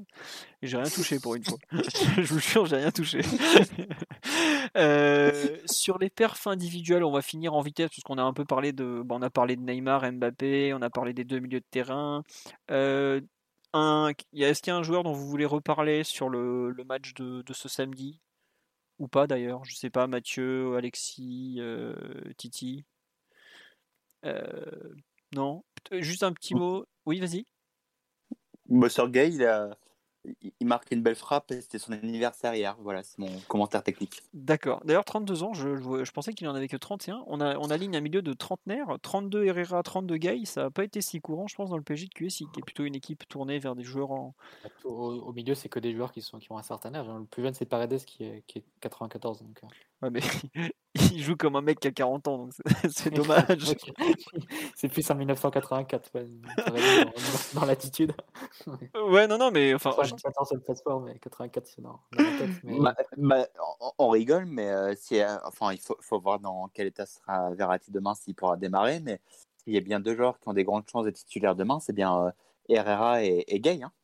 Ah bah... Tu mises beaucoup sur, sur eux, même sur, sur le plan du pressing. On l'a vu sur le match face à Montpellier, c'est souvent eux qui initient en, première ligne ou qui, qui, montent à hauteur de, Mbappé donc, et qui font les compensations si jamais il y a des retards sur, euh, au niveau des, des ailiers. Donc, euh, évidemment, tu mises énormément sur eux. Après, après on va faire le débat de, savoir la compo, comment ils seront alignés et avec qui au milieu de terrain. Mais bon, je préférerais quand même que Verratti soit en mesure de débuter, malgré tout le bien qu'on puisse penser du début de saison d'Herrera et de, et de. Ouais. non, juste pour finir sur les perfs individuels de ce PSG Montpellier, euh, moi je trouve qu'il y a des performances individuelles. Le match de Paredes, je regrette, il est, enfin, il a joué 20... non mais il a joué 25 minutes sur 90, alors que il a une place à gagner dans les 11 de départ. Quoi. Je, veux bien être gentil avec lui, euh, lui trouver toutes les qualités du monde, les 8 passes vers l'avant euh, de je sais plus quel match de Simon là, mais pour moi tu peux pas rendre, tu peux pas rendre une copie pareille alors que, tu, je, je me suis fait la remarque. Gagner, quoi je me suis fait la remarque parce que, sauf erreur de ma part, il joue pas s'il est tout le match sur le banc à Metz, si ma mémoire est bonne. Oui, euh, bah oui, c'est ça. et, je me suis fait la remarque justement contre, euh, euh contre Strasbourg. Je, je, le trouvais tellement transparent. Je me suis demandé depuis quand. La dernière fois, il avait été, euh, il avait été titulaire et, même pendant le match, à un moment, j'avais oublié que Paredes était titulaire. Ah bah, je... non mais on me demande il a couru combien de mètres? Non mais moi j'avoue que je comprends pas. En fait, c'était pas le fait qu'il des matchs en, Ligue 1 où il a marché, il y en a eu plein. Mais là, c'est pas comme s'il était dans une position où il savait que sa place était assurée pour le, le match contre City trois jours plus, plus tard. En plus, comme on le dit sur le live, Danilo, trois jours avant à Metz, il fait un très bon match. Enfin, on est d'accord. Tu une notion. on est d'accord. Bah, dis-toi que, que Paredes a touché plus de ballons que Gay, que Neymar et que, que ce genre de joueur, que Di Maria, que Mbappé sur le match de, C'est samedi, donc euh, si on l'a pas vu, c'est que. Non, non, mais je t'assure, franchement, pendant le match, je me suis dit, mais euh, j'avais oublié qu'il jouait, quoi. Bah qu'il fait, il fait une bonne passe cachée, je me souviens à la 28e. Parce que tu sais, J'enfile les costumes de, de défenseur hein, ce soir, mais T'as reçu les WhatsApp. avec Parce que quand, euh, euh, quand, quand tu es au stade, tu te focalises sur des joueurs souvent. Tu regardes les moments, alors évidemment, tu te focalises sur Neymar, Mbappé, etc. Mais pas que, Hakimi par exemple. Mais, euh, mais le milieu de terrain, c'est difficile de passer, de passer outre parce que, en théorie, bon, sauf quand les milieux de terrain sont transpercés, mais c'est pas le cas de, du, match de samedi. C'est vraiment là où tout se passe. Et, euh, autant Guerrera et Herrera, tout à l'heure, on parlait des fameuses euh, infiltrations des, euh, des deux qui n'arrêtaient pas de, s'insérer et qui se faisaient remarquer par leurs fameuses euh, frappes de loin, entre autres, et pas que. Autant Paredes, ouais, tu, sors à la fin du match et tu sais même pas quoi dire parce que bah, tu peux pas le juger en fait. Tellement il était, moi j'ai dit transparent tout à l'heure, mais, mais, mais c'est vraiment l'impression que j'ai eue en, en, en sortant du stade en me disant, mais franchement, si j'avais dû noter Paredes, tu sais même pas quelle note tu peux mettre. Quoi. Bah, tu mets 4. mec, il est milieu de terrain, il n'existe pas, c'est 4. Enfin, je- j'avoue que. Enfin, tu vois, je trouve. euh, J'ai bien aimé, par exemple, pour le début de match, il met toujours du temps à rentrer dans les rencontres. Ça, ça me. Bon, j'a- j'accepte, on va dire. Il fait après une bonne demi-heure, entre la 15e et la 45e à peu près. Mais euh, tu fais quoi en deuxième mi-temps, mon grand? T'es où? Enfin, t'es, t'es- t'es vraiment en deuxième mi-temps, il, il est nulle part. Et tu vois, je suis pas surpris qu'il ait touché des ballons, Mathieu, parce que typiquement, il va venir se mettre devant a Marquinhos. tous les ballons côté PSG en deuxième période. Oui, mais tu vois, il va se mettre devant Marquinhos ou Kimpembe, il va faire euh, l'autre lui va lui donner la balle, il va lui rendre, il va se cacher derrière un joueur tel un Édouard Cissé de la grande époque. ouais, tu peux en faire 200 des passes comme ça. Ah, ouais. tu peux en faire 200. hein. Et c'est typiquement. Non, mais ce qui est fou, c'est que, comme on dit sur live, il y a des séquences où c'est Herrera qui vient assurer la relance à la place de Paredes. Quoi. Enfin, Oui, c'est vrai. Oui, Dans- c'est vrai. non, mais dans... de par les qualités naturelles de chacun, jamais ça doit être Herrera qui vient se mettre à la place de Paredes pour relancer. Enfin, la qualité principale de Paredes, c'est c'est ses passes. Depuis quand Herrera vient, te... vient prendre ta. Enfin, limite, il va lui tenir la main pour lui expliquer où courir. Au bout d'un moment, euh, non, vraiment une rencontre que je ne comprends pas, en fait. Par rapport au. Et, et, et on, et on parlait d'Herrera euh, en, termes d'attitude, et pareil, j'ai regardé ça euh, samedi, alors autant j'ai pas vu Paredes, mais Herrera sur un terrain, il, se comporte vraiment comme un, comme un capitaine pour le coup. Et donc quand tu compares avec Paredes, forcément, bah, sur le match de samedi, en tout cas, ça fait mal. Mais euh, j'avais remarqué en regardant la télé souvent qu'Herrera, il se fait, remarquer justement euh, autant en conférence de presse que, sur le terrain. Et samedi, du coup, je l'avais pas mal regardé. Et il joue vraiment comme un capitaine. hein. Il est très Il fait directif. sur le parle, hein. il- il fait la C'est le circulation commandant. du main où il faut passer la balle et tout ça. Ouais, c'est ça. Ouais, c'est le toujours, commandant. toujours. Avec le doigt. C'est toujours. exactement ça. Exactement ça, parce qu'on se fout souvent de sa gueule par rapport à ses déclarations et que c'est un peu le porte-parole du vestiaire ou son propre porte-parole, je ne sais pas. Enfin, en tout cas, euh, voilà. Mais, mais sur le terrain, on a l'impression que c'est exactement comme en dehors des terrains, quoi. Ah bah lui, il Un vrai entraîneur. commandant. Non mais c'est sûr. Enfin, tu vois qu'il a la fibre un peu pour, euh, pour un peu diriger la manœuvre, qu'il a une vision assez globale de la chose. Bon, pas toujours très porté vers l'avant, plutôt très sécuritaire dans la possession du ballon. Ça, on l'a déjà vu plusieurs fois. Mais oui, clairement, c'est un joueur qui, aime ça, donner des directives, qui aime, euh, qui a une vraie vision euh, globale. Pour le coup, lui, on ne pourra jamais lui retirer ça. C'est vrai que un entraîneur sur le terrain, un peu. Totalement. On nous rappelle les fameuses passes démagogiques d'André Herrera. euh, C'est vrai que l'an dernier, euh, il était spécialiste. hein. Non, c'était pas l'an dernier, c'était il y a le fameux match à Lyon et quand on avait découvert euh, ce concept de la passe démagogique par Omar, qu'on salue. Ah, le match où on va gagner à Lyon et il joue relayeur. Ouais, c'est ça. Bref. Bon, allez, on a un peu fait le tour. Non, vous voulez parler en vitesse de, de la défense ou pas? Parce qu'on me dit sur le live. euh, un Bien petit- la défense, non? Je trouvais so- Non, moi j'ai. solide. Et... Ouais, ouais, bien, ouais. Après un match euh, Ouais, bien. pas bon Et du tout ça fait contre plusieurs matchs aussi qui, qui revient, je trouve. Ouais. Fait un meilleur Et moi, mois de septembre le- que mois d'août. Oui, J'aime Titi, oui. aussi le fait que Marquinhos euh, essaye souvent d'alerter les attaquants par ses, par, ses, par ses passes longues ou ses ouvertures longues, etc. Ça, ça rajoute un peu, un peu de variété euh, euh, à notre jeu et quand, quand ça passe, souvent ça passe pour, euh, pour Kylian, etc. Euh, c'est pas mal et j'aime bien qu'ils prennent un peu plus d'initiative. Et du coup, à contrario, euh, Kimpembe, je trouve qu'il en prend de, de, de moins en moins. Mais bon, s'il arrive à se rassurer défensivement et être meilleur que sur les premiers matchs de la saison, c'est déjà bien. Bah, c'est marrant, c'est qu'en fait. Moi, je ferais juste un commentaire.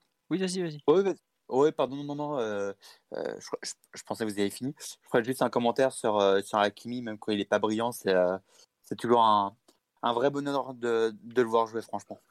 Ouais, Parce qu'il se passe toujours quelque chose. Il se passe toujours quelque chose avec Hakimi. Ah, ça, c'est sûr. Déjà, au bout de 20 secondes, il t'avait électrisé le côté droit, c'était quelque chose. hein. Ah Ouais, ouais, il il- il- même quand il n'est pas inspiré, comme c'était le cas samedi, euh, euh, moi c'est un joueur que j'adore. J'a- J'aimais à Dortmund, même si je le voyais pas tous les week-ends. À l'Inter, j'ai vu euh, tous les week-ends. Et depuis que le PSG, c'est euh, c'est spectaculaire parce que même quand il n'est pas forcément dans un grand soir, ce qui était le cas samedi, il essaie, il se passe toujours quelque chose. Quoi. Il, est, il est en perpétuel en, en, en- en mouvement, en dépassement de fonction, comme dirait euh, Tintin Roger Le Maire. On l'oublie pas, Roger. se porte bien d'ailleurs. Euh, voilà, j'espère qu'il se porte bien. Mais blague à part, non, Hakimi, c'est impressionnant parce que euh, il- tu le regardes, il se passe toujours quelque chose. Non, je suis d'accord. Et je sais pas ce que vous en avez pensé, mais autant j'aime pas du tout voir, euh, enfin j'aime plus trop voir Mbappé côté droit, autant la relation avec Hakimi quand il est en fin de match, notamment les 20 dernières minutes, il est beaucoup venu dans cette zone, et bah c'était vachement intéressant. Le- le- ils ont, Bah, Techniquement, il parle le même football. Hein. Ah ouais, non, totalement. Et je trouve que ça. Hakimi, le pauvre, il a dû avoir euh, pas loin de 8 joueurs devant lui depuis le début de la saison ah, pour combiner. Et limite, celui que- lequel il s'est le mieux entendu, c'est quand Mbappé est venu sur son côté. Et là, pour le coup, bah, c'est aussi une relation euh, en dehors du terrain, parce qu'on en parlait tout à l'heure. Mais ouais, non, la, la façon qu'il a de, qu'ils ont eu de combiner tous les deux, vraiment, euh, beaucoup aimé. Quoi. Oui, Mathieu, tu voulais ajouter quelque chose sur Hakimi, peut-être? Parce que j'ai vu que. Non, non, c'était l'action. euh, C'est ce que tu as rajouté sur Mbappé quand il se rapproche les deux. Et Mbappé en, en, en réception de la passe de Marquinhos qui a l'air tout de suite euh, Hakimi et ensuite il appelle directement dans la profondeur. Ah, une sorte pour boucler le 1-2 quoi. Alors, on me demande de parler des corners à deux. Euh, alors, déjà, euh, Pochettino, on a parlé en conférence de presse d'après-match, donc euh, je vous laisse aller relire sa réponse, mais globalement, il, les- il laisse un peu les joueurs faire euh, à ce niveau-là. quoi. Donc, on verra ce que ça va donner. Et je sais pas combien on en a marqué depuis qu'on ne les tire plus directement, mais j'ai pas l'impression qu'on en ait marqué énormément. Peut-être. Euh, on, en a tiré directement aussi c'est Oui. ce moment. Oui, non, non, il n'y a pas de. je- Enfin, voilà, c'est un peu les joueurs qui, qui décident selon ce qu'ils ressentent et tout. Bon. Après, j'avoue que quand tu tires un corner à deux, que sur un deuxième ballon, t'es hors jeu, euh, pff, c'est un peu pénible. non, mais si tu veux passer pour un blaireau qui comprend rien au jeu, en général, Bah, tu fais je- ça. Voilà. Je, je pense qu'on a déjà eu le débat, mais euh, mais il n'y a, il y a pas qu'au PSG, mais je, je trouve ça hallucinant que, que les corners à deux soient autant à la mode. Mais vraiment hallucinant. Mais il paraît que, peut-être que je dis une bêtise, mais que les, que les stats sont pas mauvais sur les buts sur les corners à deux. Visiblement, c'est Ah, même tu meilleur. dé- Tu, déplaces, tu déplaces la défense, etc. il mais après, c'est- ça te, ça te t'exempte pas le fait d'avoir une stratégie sur les corners à deux. Souvent, ça donne l'impression d'être improvisé et que voilà, tu, tu joues en- tu joues court et ensuite la- l'adver- enfin, le joueur se, se démerde un peu à essayer de dribbler ou mettre hors de position. Tu peux avoir des combinaisons, y compris sur des, des corners à deux. Et je crois que Lens en a fait une aussi sur un match, enfin sur le match euh, d'hier. Enfin, tu as, plusieurs situations. Le- Bon, des fois, tu as l'impression que c'est un peu euh, au bon vouloir de Neymar, Mbappé, en fonction de qui est proche du ballon. Et... Après, ça, c'est un débat qu'on a depuis. Emery. Hein. Ça, Après, non, il y a aussi un... d'Emery avec, avec Neymar et Mbappé. Ouais, après, il y a aussi un truc, c'est vrai qu'on me le signale sur live, on a peu de joueurs de tête dans le 11 de départ. quoi. On a Marquinhos et c'est tout, quoi, globalement. Enfin, quand tu alignes Marquinhos, Kerrer et Danilo parfois ensemble. Oui. Là, tu as de la taille, je suis d'accord, mais ça arrive pas souvent. Danilo, quand il joue, enfin, s'il, doit, s'il fait une saison en tant que titulaire, Danilo, il doit, ça doit être un joueur à 3-5 buts euh, de la tête sur corner. Bon, après, forcément, s'il n'est pas tout le temps titulaire, ok, mais c'est un joueur qui peut beaucoup, beaucoup marquer. hein. Vous, vous oubliez le meilleur joueur de, de tête si un jour il, il joue avec ce maillot, euh, notre ami Sergio Ramos. Oui, c'est vrai. Lui, pour le coup, il s'est marqué. Mais bon, euh, aujourd'hui, euh, comme tu le dis si bien, c'est s'il joue un jour avec notre maillot. peut sauter là aujourd'hui Là, aujourd'hui, on a autant de chances de voir un but de la tête de Bernat que de Sergio Ramos. hein. Je, je peux être méchant, mais ça part mal. hein.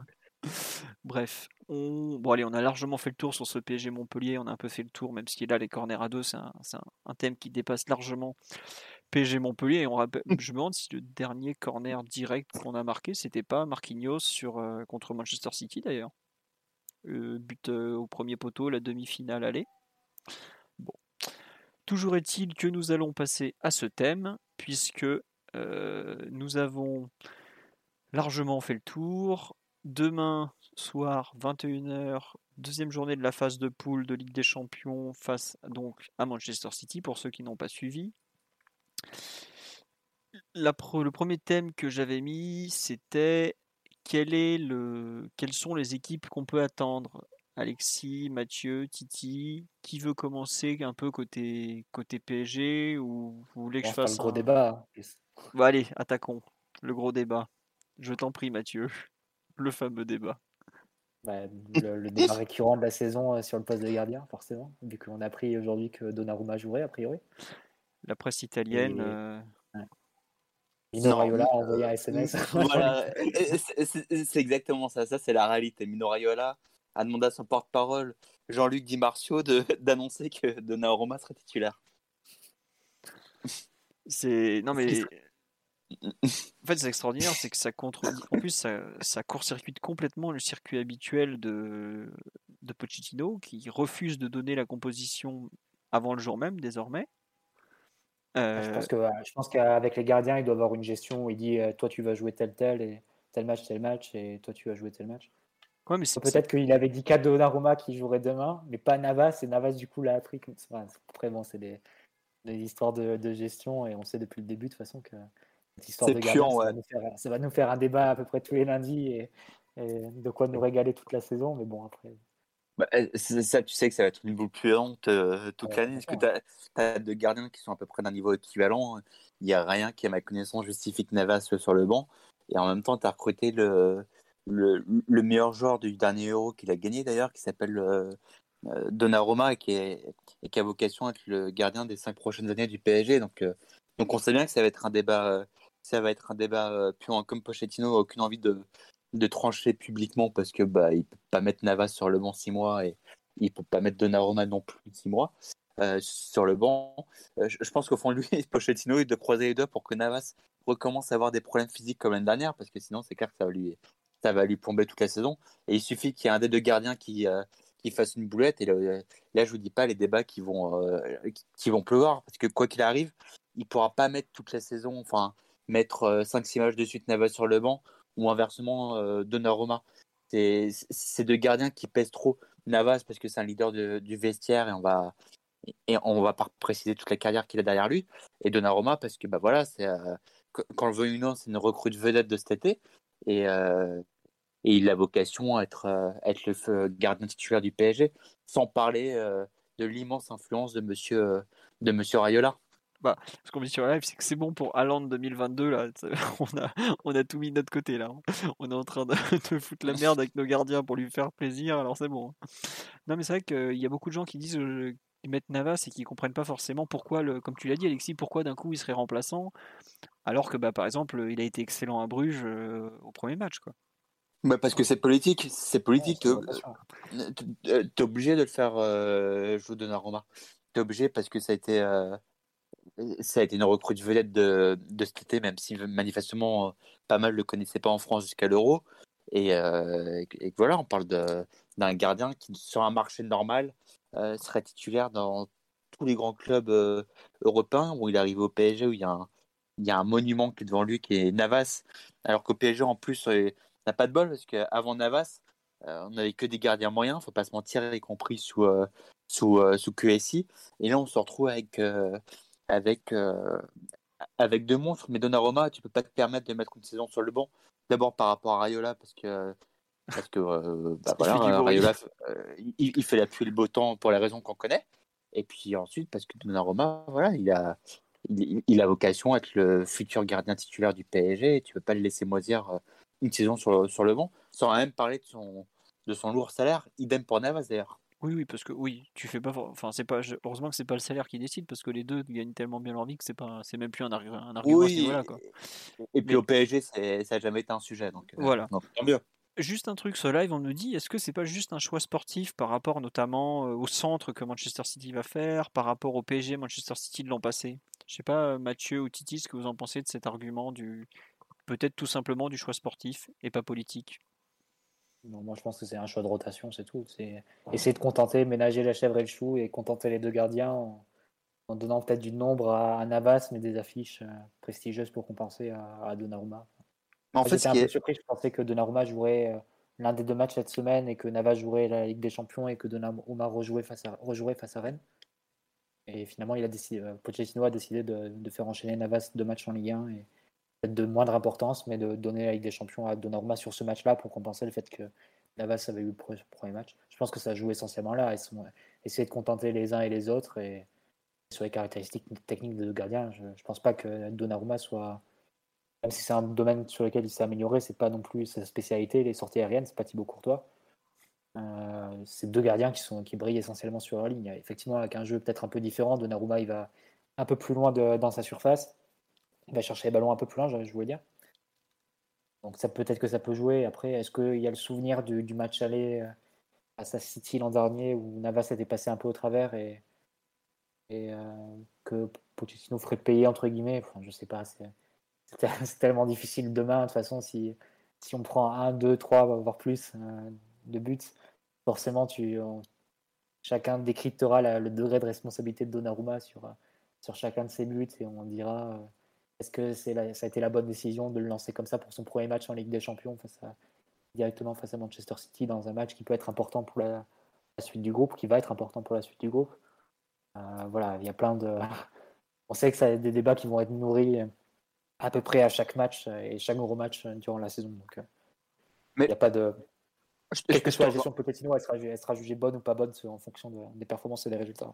Je te rejoins entièrement sur le fait que euh, Donnarumma, s'il a bien un défaut justement, c'est que euh, au, milieu en tout cas sur ce qu'on a vu, c'est que c'est pas le droit des, des, sorties, que c'est pas vraiment une valeur ajoutée à ce sujet par rapport à, par rapport à Navas, comme tu l'as très bien dit, Donnarumma c'est un, c'est un, un monstre sur sa ligne, mais s'il a bien un axe d'amélioration, c'est effectivement sur, sur les sorties. Ensuite, au niveau de la gestion des, des gardiens euh, de Pochettino, ce qui est assez étonnant, moi je pensais qu'il trancherait et qu'il euh, qu'il mettrait par exemple Donnarumma que pour la Ligue des Champions et Navas que pour le championnat et inversement. Or là, on a vraiment l'impression qu'il fait du euh, sa gestion, elle est au jour le jour en fonction en fonction des adversaires.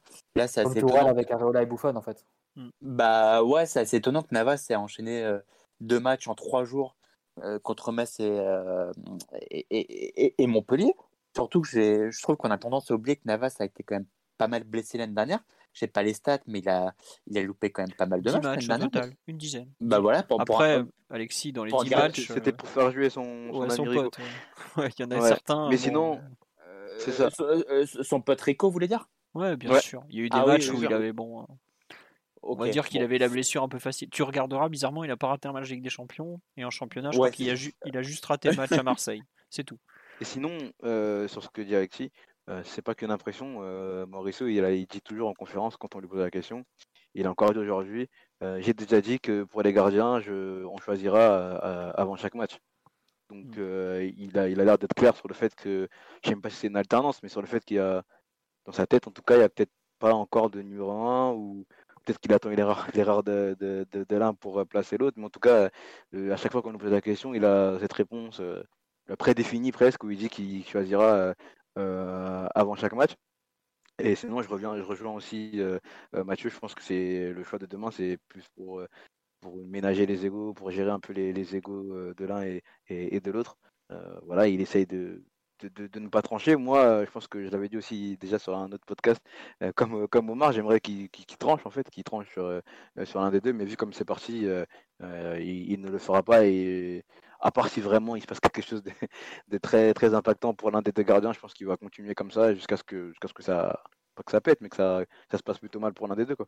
Alors, juste pour trancher, on l'a dit, c'est, difficile. Tu tranches pour Navas, ça veut dire que tu laisses Donnarumma.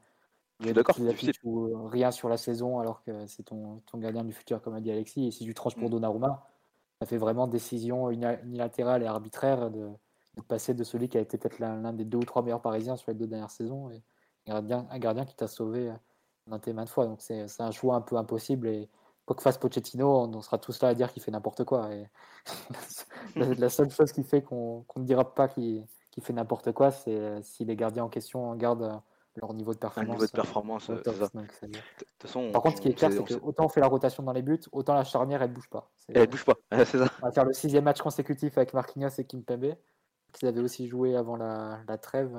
Peut-être pas le dernier match, mais le match d'avant. Donc euh, ça doit être la septième fois sur les huit derniers matchs où ils enchaînent. Mmh. Euh, mais, bon, gardien, c'est clair qu'on fait plus l'alternance.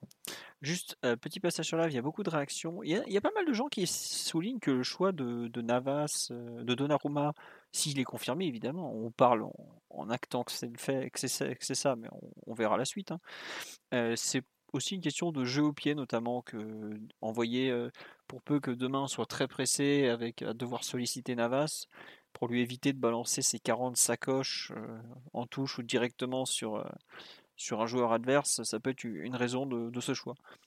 J'avoue que enfin, Pochettino n'a pas voulu commenter ni confirmer, évidemment. Hein, bon, quand, quand il annonce depuis des jours qu'il trouve le, qu'il donne son 11 le jour même et que bah, ça sort avant, il ne pouvait pas se permettre de confirmer. Hein. On verra après le match qu'il donne comme excuse, mais il y a des gens qui trouvent que c'est un qu'entre guillemets que Donnarumma a un peu tout à perdre demain, que c'est un cadeau empoisonné. Moi, au contraire, je trouve que c'est une chance inouïe pour lui. Il fait un match, euh, s'il fait un grand match contre City, il fait basculer la vapeur en sa faveur. Enfin, il, change l'équilibre parce que ce qui a fait la, comment dire, la gloire de Navas au PSG, c'est la Ligue des Champions. Faut, faut pas l'oublier. C'est le match à Madrid, c'est le match à Munich, c'est le match contre le Barça. Tous les plus grands matchs de Kyler Navas avec le PSG sont des matchs de Ligue des Champions. Il c'est un gardien, c'est le gardien de la Ligue des Champions qui est la compétition que le club veut. Si Donnarumma montre dès demain en Ligue des Champions qu'il est capable d'être euh, Navas sans être Navas, euh, pour lui, euh, pour moi, il a tout à gagner. Dans le pire des bah, cas. Déjà, il y a deux, oui. il, y a deux points à souligner. C'est que ça peut paraître totalement absurde, mais euh, c'est le premier, premier, match de sa vie en Ligue des Champions de notre ami Donnarumma. Maintenant, il y a un deuxième point aussi à souligner. effectivement, demain, il joue son premier match de Ligue des Champions.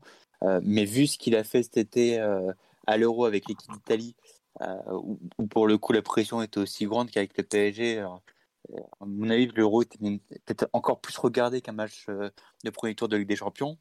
Ça, ça à l'œil. Euh, honnêtement, je doute pas une seconde qu'il ait les épaules pour, euh, pour être à la hauteur demain.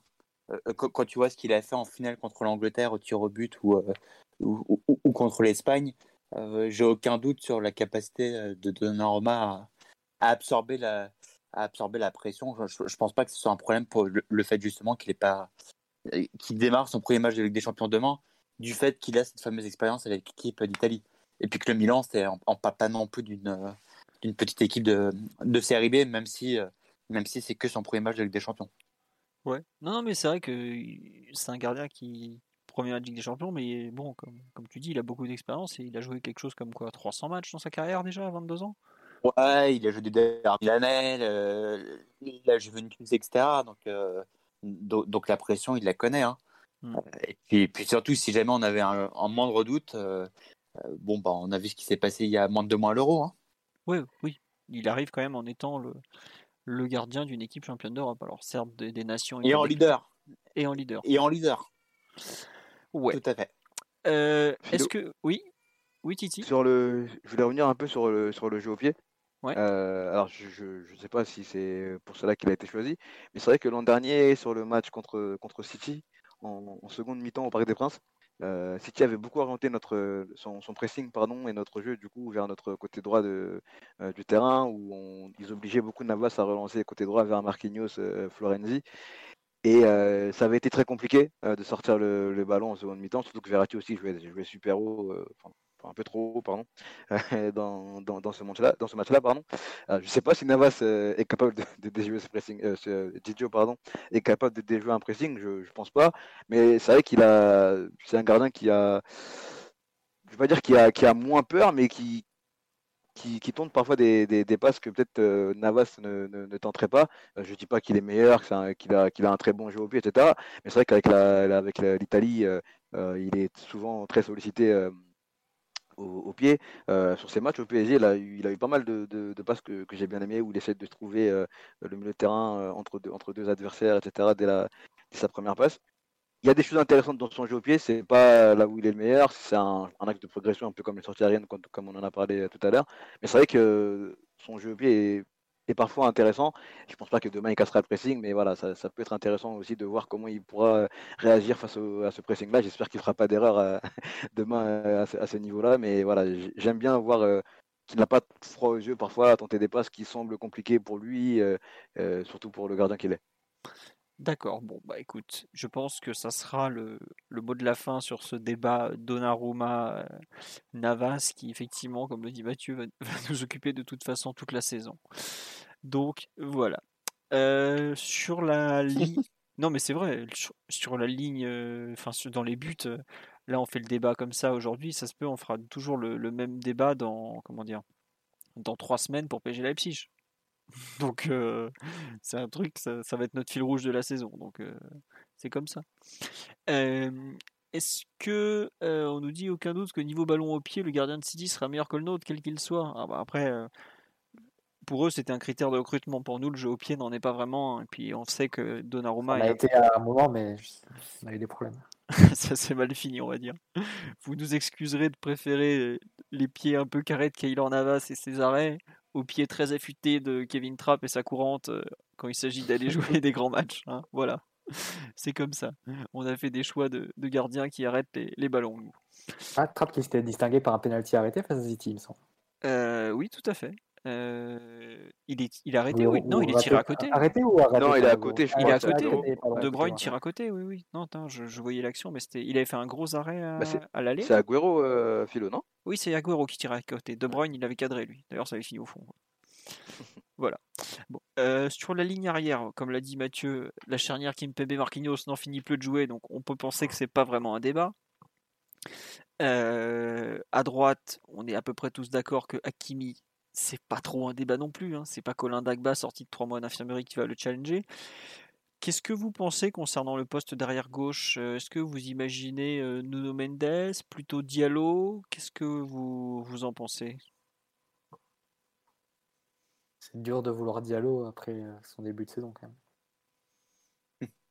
Non, mais je peut-être. hein. Après, euh, moi je comprends qu'il n'y ait pas beaucoup de garanties sur Nono Mendes qui est, ou Nono Mensch qui, euh, qui débute encore et qui, euh, qui a joué euh, deux matchs au PSG, deux matchs et, et quelques. Deux matchs, ça, ouais. c'est- les quelques, oui. c'est c'est sûr que le lancer dans le grand bas comme ça face à City, c'est un risque, mais en même temps, face à une équipe qui utilise autant ses ailiers comme, comme City, qui aime les mettre en, en position de, de 1 contre 1, euh, quand tu vois les difficultés que Diallo dans ce secteur face à tout type d'adversaire, à peu près à tous les matchs, bah, ça a souvent été un point, euh, le point faible du PSG, en fait, les duels 1 contre 1 de Diallo face à son, adversaire direct en tant qu'ailier droit. J'aurais du mal à lui accorder euh, une confiance énorme sur le match de demain. bon, peut-être que par défaut, entre guillemets, peut-être parce qu'on ne veut pas trop brûler euh, trop vite, on va dire, à Nuno Mendes, on le mettrait, mais je pense que à la fois sur le plan défensif et aussi sur la capacité à relancer, on a vu aussi que Nuno Mendes a montré une bonne prédisposition euh, sur, euh, quand il est pressé à trouver des bonnes passes intérieures.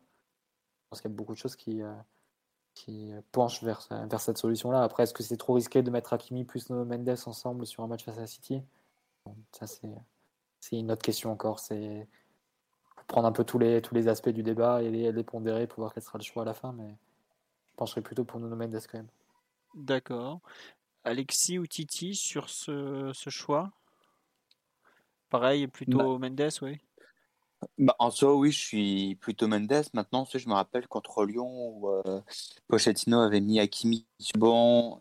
Et euh, d'abord parce qu'Hakimi enchaînait les matchs et parce qu'il parce qu'il voulait un, un, un, côté aussi qui soit plus équilibré.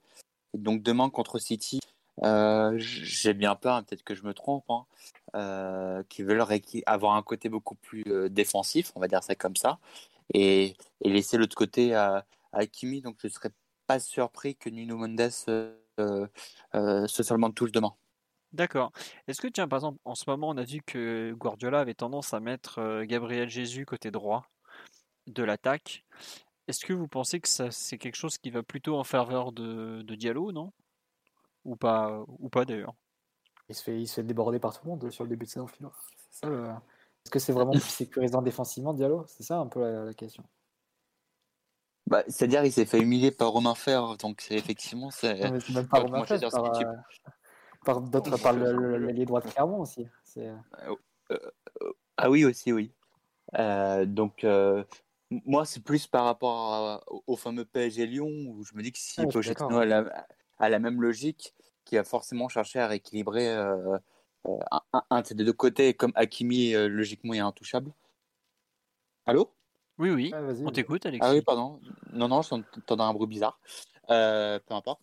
Donc, du coup, c'est pour ça que je pense que Nuno Mendes sera, sera remplaçant, surtout que euh, que Messi va être titulaire.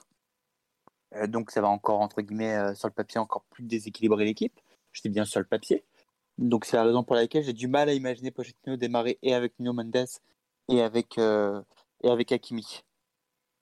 D'accord. Titi, qu'on a très peu entendu, ton, ton avis, mon grand?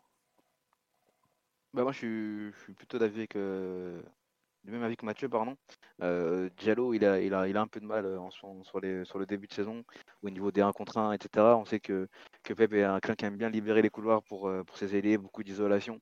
Et il y aura beaucoup de, de 1 contre 1, du coup, demain à, à- gérer pour, pour Abdou.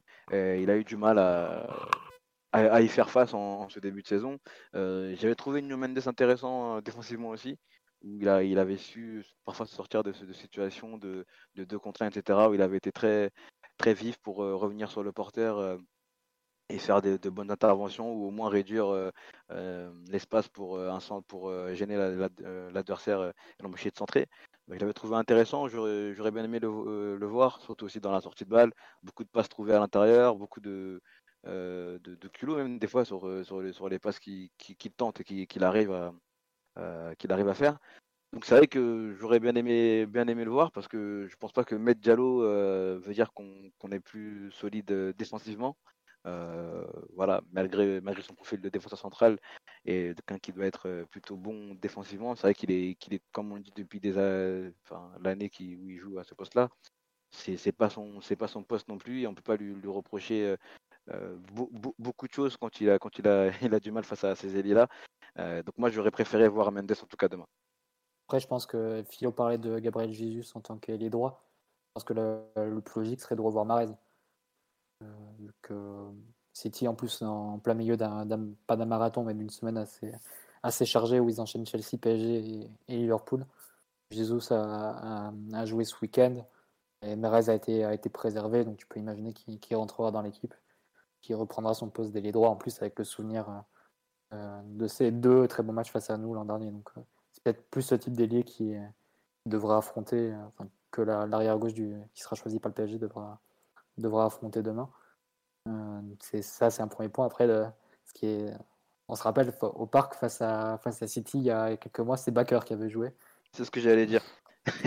C'est Diallo qui joue, qui s'embrouille avec Mahrez, etc. Donc c'est vrai que on revient de loin. ouais, on jouait avec Florenzi et, Bakker sur sur les côtés ce match-là. Mais tu vois, dans l'optique aussi d'un d'un Mahrez qui joue, c'est pareil. hein, euh, les euh, les ailiers qui euh, qu'a eu à, à défendre Diallo euh, en, en Ligue 1 étaient peut-être pas, pas plus percutant que Mahrez, mais euh, elle était peut-être un peu plus vite, était peut-être un peu moins dans, dans les feintes que, que, etc. Mais il aura tout autant de mal à, à défendre, je pense, sur Mahrez. Après, il- reviendra à l'intérieur, c'est peut-être la, la oui, différence. peut-être ça qui est la différence. Voilà, c'est qu'il revient à l'intérieur. Peut-être qu'il arrivera peut-être à, à mieux le mieux le gérer, je sais pas. Mais moi, je pense qu'il aura quand même aussi beaucoup de mal contre contre un, un, joueur comme Mahrez, tu vois. Donc euh, moi, je partirai avec euh, avec Nuno Mendes parce que Et, bon, et Hakimi, du coup. et Hakimi, Les, ouais, les deux sur une défense à 4 les deux. dans tous les risques. Ouais, pourquoi pas Bah, voir si Est-ce que de- c'est vraiment euh, bah, enfin on sait pas en fait. Est-ce que c'est vraiment un risque? Pourquoi c'est plus un risque que de jouer avec Nuno Hakimi que c'est de jouer le avec Diallo Hakimi Tu vas, être, euh, être pressé, c'est une équipe qui va te mettre dans ton camp. Tu as aussi besoin de, jou- de joueurs qui prennent des initiatives pour sortir du pressing. Euh, tu peux t'en sortir par des mécanismes, par, de, par la qualité technique, mais as aussi, tu peux aussi t'en sortir par des joueurs qui créent des supériorités numériques. C'est-à-dire qui, qui, qui partent, qui prennent le ballon, qui partent en dribble et qui, et qui arrivent à éliminer des joueurs. Ça, Hakimi le fait très bien sur son côté. No Mendes aussi l'a fait plusieurs fois, mais aussi il est capable de trouver des bonnes passes dans- vers l'intérieur et pour trouver directement les attaquants et ensuite attaquer avec, euh, avec des espaces. Je pense que c'est des, des qualités qui sont intéress- qu'il a pu montrer sur les, les quelques minutes qu'il a joué sur, sous notre maillot et qui peuvent être vraiment intéressantes face, à- face au type d'équipe qu'est qu'est City. C'est un peu paradoxal de se dire que face à une équipe qui va beaucoup t'attaquer, c'est pas forcément en te barricadant que tu vas, tu vas mieux t'en sortir. Il faut être capable de, face à ce type d'équipe, il faut être capable de ressortir et de relancer. Et surtout pour- que le profil des milieux de terrain qu'on va mettre, jeu. Et le profil des milieux de terrain qu'on va mettre, euh, pardon, excuse-moi de te couper Mathieu, euh, enfin j'espère qu'on mettra pas les trois milieux de terrain, on en a parlé déjà avec toi tout à l'heure, mais c'est vrai qu'on n'a pas un profil de, de, de joueur capable de sortir très facilement euh, du pressing aussi. Euh, qu'un un Verratti qui va chercher le ballon dans les pieds et éliminer le pressing euh, des fois lui tout seul comme contre Liverpool au parc, il y a maintenant quelques saisons. Euh, on... Enfin, je sais pas être à quel niveau demain s'il est là, mais on n'aura peut-être pas demain. Donc je pense Ah, que c'est. l'équipe annonce ce soir que Verratti devrait être euh, dispo. On peut basculer sur le milieu vu que Philo nous, nous rejoint dans, dans un petit moment. Euh, visiblement, l'équipe dit que Verratti et Gay devraient être capables, enfin Verratti surtout et Messi aussi, devraient être capables de, de tenir leur place et, et du coup de débuter. Donc je pense que ça règle la question du milieu. où On imagine Mm. Verratti, Gay et Herrera ensemble demain avec peut-être Gay en point de base si on imagine. Moi, je pense Gay en point de En tout cas, sur les trois là, oui, c'est. l'émission. Ouais. Ouais. Après, tu peux imaginer une autre, une autre organisation avec éventuellement euh, un double pivot et, et Verratti un, un peu plus haut en tant que numéro 10. Ça, c'est notre question. Il faudra voir un peu comment ça s'organisera à la relance, si euh, Herrera sera côté droit ou Verratti côté, et Verratti côté gauche ou l'inverse. Ça sera plutôt euh, de cette façon-là, parce que c'est souvent de cette façon qu'ils ont été organisés. Et, euh, mais visiblement, il sera en mesure de, de tenir sa place sur le match de demain, a priori, Verratti. C'est la très bonne nouvelle. hein, Mais sur, sur le match de demain, ça c'est euh, c'est paradoxal. Enfin, je sais pas ce que vous en pensez, mais qu- quand tu regardes la structure des, la façon dont le PSG est structuré, c'est pas une équipe qui est faite pour défendre. Je crois qu'on est tous d'accord à ce sujet. Et en même- même temps, par rapport à la configuration de match de demain, on peut légitimement imaginer que City euh, va attaquer ou va défendre par la possession, ce qu'ils ont super bien fait à, à, à Chelsea samedi en, en, pri- en privant les hommes de Tuchel de, ballon, mais ce qu'ils avaient fait en finale aussi, euh, de C1, je veux dire, mais surtout en les empêchant de ressortir le ballon. Et, le PSG, quand tu regardes la, configuration du match éventuel de, de demain, euh, s'il y a bien une équipe qui peut détruire en contre euh, Manchester City, euh, c'est bien la triade Messi, Mbappé, Neymar. Et en même temps, on est aussi tous d'accord pour dire bah, la façon dont l'équipe est structurée. on sait bien aussi que le PSG, a priori, n'est pas capable euh, de subir pendant, euh, pendant contre- 90 minutes, encore moins contre une armada offensive contre Manchester City. Donc c'est pour ça que ça va vraiment être intéressant de voir comment le PSG va, va gérer cet en faible, parce que je suis convaincu qu'avec qu'avec cette attaque, contre n'importe quel adversaire d'ailleurs, mais contre City en particulier, que, que le PSG peut faire très très mal demain en contre. Ouais, en contre, mais pour, pour lancer tes contres, il faut déjà que, que les ballons ressortent. C'est déjà un premier Bah, point. ce, que, ce que Chelsea a été incapable de faire, euh, euh, ce que Chelsea était incapable de faire samedi, alors qu'ils avaient fait, ils avaient fait brillamment en finale de Ligue des Champions. En, finale, ils avaient, 30% de possession, je crois, Chelsea. en, en- en finale, ils avaient détruit, euh, ils, avaient détruit City en, en, contre. Ils ressortaient euh, 3-4 passes. C'était, euh, c'était un massacre. Et, et, et là, samedi, ils ont été incapables de le faire. Alors, probablement l'absence de, de Mount hein, en a fait beaucoup, que Conte était, était hors de forme aussi. Mais, euh, mais demain, oui, ça va être la vraie question, savoir comment, euh, comment on va réussir à ressortir les ballons. Est-ce que c'est aussi offensif euh, que prévu? Je me, je me souviens du, du Barça Bayern à l'époque où Guardiola était coach du, du Bayern. sais. Il, il était venu en défendant avec la position, avec une approche très prudente. Et il en avait pris trois avec un triplé de Messi, si je ne m'abuse. Je crois que c'est le fameux match où Boateng se fait euh, ridiculiser par Messi d'ailleurs. Et, euh, et tout à l'heure, beaucoup sont foutus de la gueule de Guardiola par rapport à sa déclaration où il disait Ouais, je ne sais pas comment, euh, comment on peut arrêter euh, euh, Messi, Neymar, Mbappé. Euh, mais au fond, je pense qu'il le, il, le pense le vraiment. penser, ouais. Ben, il, il le pense vraiment, donc je suis pas si sûr qu'on va avoir un City. euh, évidemment que City va vouloir le ballon, mais il y a avoir le ballon et, être- et, euh, et avoir une approche euh, Ah, agressive a avoir le ballon dans pour les marquer attaques. et avoir le ballon pour se protéger. C'est ça les- la et, et avoir le ballon. Voilà, ce que Guardiola a souvent fait dans les gros matchs quand il sentait que l'adversaire était supérieur, euh, offensivement en particulier. Il se défendait par la possession, donc il privait l'adversaire du ballon, mais, mais il générait pas beaucoup d'occasions et assez volontairement. Et donc moi, la question que je me pose demain, c'est est-ce que Guardiola va chercher à, à- à rendre ce match un peu fou et avoir une position offensive euh, agressive dans le sens, bah voilà, vraiment chercher à créer les décalages, euh, qui- quitte à se prendre des contres euh, euh, en pleine face, ou au contraire, est-ce qu'il va essayer d'endormir le match en se disant, bah voilà, euh, euh, on- va défendre par la position, si on trouve un décalage très bien, mais sinon on prend pas de risque. Est-ce que Guardiola va dit- humilié, Alexis? Pep, il a dit il faut se préparer à, subir, à, à l'éventualité de subir pendant 90 minutes.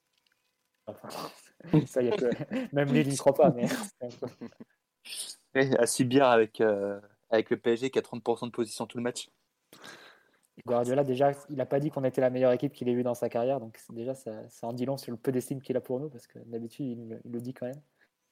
Et, Bah, euh, Guardiola, ce soir, qui, euh, qui- qui joue Burnley ou qui joue le ou qui joue le PSG, il dira toujours que l'adversaire est, est une fort. équipe absolument fantastique et, et trop fort. ouais. face mais à, là, pour le PSG, à- à ce trident là, quand tu, tu citais le match face à face au Bayern, face à Bayern euh, Barça, Barça Bayern plutôt, il était parti avec une défense à 3 Je me souviens Guardiola. Avec Rafinha, stopper gauche. Bah, Rafinha stopper gauche Messi. On va voir si, euh, s'il a une approche un peu différente, c'est ce qui va trop réfléchir, on va dire, à ce match-là. Comme c'est parfois le reproche qui lui est fait. euh, donc partir sur fait une formation assez différente de ce qu'il fait d'habitude. mais ce qu'il avait fait l'année dernière contre euh, au, retour ou, euh, non non je parle de City PSG euh, l'entame de match du PSG est, pas mauvaise d'ailleurs. Moi sur City on prend un but un peu euh, rapidement un peu un peu ridicule et puis euh, fameux non penalty euh, sifflé puis et puis finalement annulé. Ils nous avaient complètement dormi par par cette fameuse position. Sur le match retour City prend très peu de risques. Évidemment le PSG a pas été à la hauteur donc a donc a explosé. Donc c'est pour ça que je suis assez étonné de voir quel match, quel type de match euh, va, faire. Et il faut pas oublier que l'année dernière, le fameux PSG City au Parc des Princes, euh, City prend l'eau pour toute la première période. Et qu'en seconde mi-temps, début de seconde période, tu as un crampon de Verratti mené 2-0. Bon, ensuite, le PSG explose physiquement et, euh, et, City l'emporte. Mais, euh, et donc, avec un Messi en plus euh, demain, a priori, euh, je doute que Guardiola vienne avec euh, autant d'audace qu'on l'annonce. Puis on peut se dire que le nul, ça leur va a priori bien, puisqu'ils ont déjà battu Leipzig. Faire nul au parc, ça, grosso modo, ça leur assure euh, La première place. plus ou moins la qualif. ouais. Mais bon, après, je pense pas que Guardiola commence un match en se disant euh, on veut faire nul, etc. Mais, mais effectivement, après, c'est sûr qu'il a toujours défendu face, aux face aux grands attaquants qu'il a pu affronter, face à des adversaires qui sont dangereux en, en transition. Il a toujours défendu par la possession et par une, une structure importante. Mais aussi, City, je pense que c'est quelque chose qu'ils ont à leur arc en plus et qui sont capables de défendre sans le ballon aussi. Et équipe qui s'est beaucoup améliorée à ce niveau-là et on l'a vu même à notre dépens l'an dernier. Que, euh, voilà, même les phases, notamment match retour, où on avait le ballon, on était plutôt dans leur camp et on avait la sensation d'être assez bien. On n'arrivait pas forcément à créer les décalages, donc ça rejoint un peu ce qu'on disait sur euh, le niveau de forme de nos attaquants euh, en tout début d'émission. C'est-à-dire que si tu n'as pas les, les Mbappé, Neymar et Messi, on va voir dans quel état il revient, à un niveau euh, où ils sont capables de faire des différences, d'éliminer des joueurs et créer des décalages par la passe, ça va être beaucoup plus difficile de, mettre, de prendre à revers une équipe de City qui, qui, sait faire. Quoi. Enfin, bah, repli en 4-4-2, zonal, bloc médian et, euh, une équipe qui sait, qui sait cadrer de, de cette façon-là et qui a de quelques, de quelques individualités comme Ruben Dias ou Kyle Walker peuvent prendre le, dessus sur, nos attaquants parce qu'ils ont du répondant physiquement. Après, peut-être que si on attaque côté, euh, côté Emeric Laporte, peut-être qu'il y aura, quelque chose à faire à ce niveau. Bah, euh, je pense pas que la porte va, jouer. Enfin, je, je sais pas si tu as vu Chelsea City euh, samedi. Comme je l'ai dit, Chelsea, quasiment, ils n'ont pas réussi à ressortir le, moindre ballon. Mais tu auras remarqué que le peu d'attaques que Chelsea a, fait, même si Darson ne fait pas un arrêt du match, euh, on, sent quand même que Manchester City, il euh, ne suffit pas de grand chose pour les mettre derrière. L'année dernière, si on se souvient bien du match retour, euh, ça avait été une masterclass de Ruben Diaz, mais on peut pas dire que City dégageait une grande sérénité. Demain, je pense que la porte va être, euh, va être sur le banc, qui va mettre euh, Stones, euh, euh, Stone Diaz.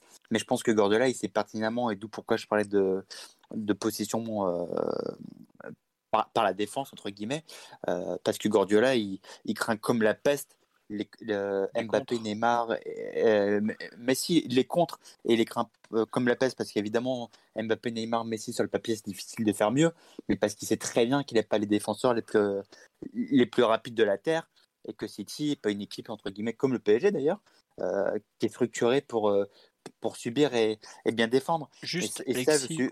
pour te couper oui, oui. su- juste sur un truc, euh, Stones n'a pas joué une minute cette saison parce qu'il s'était blessé et tout.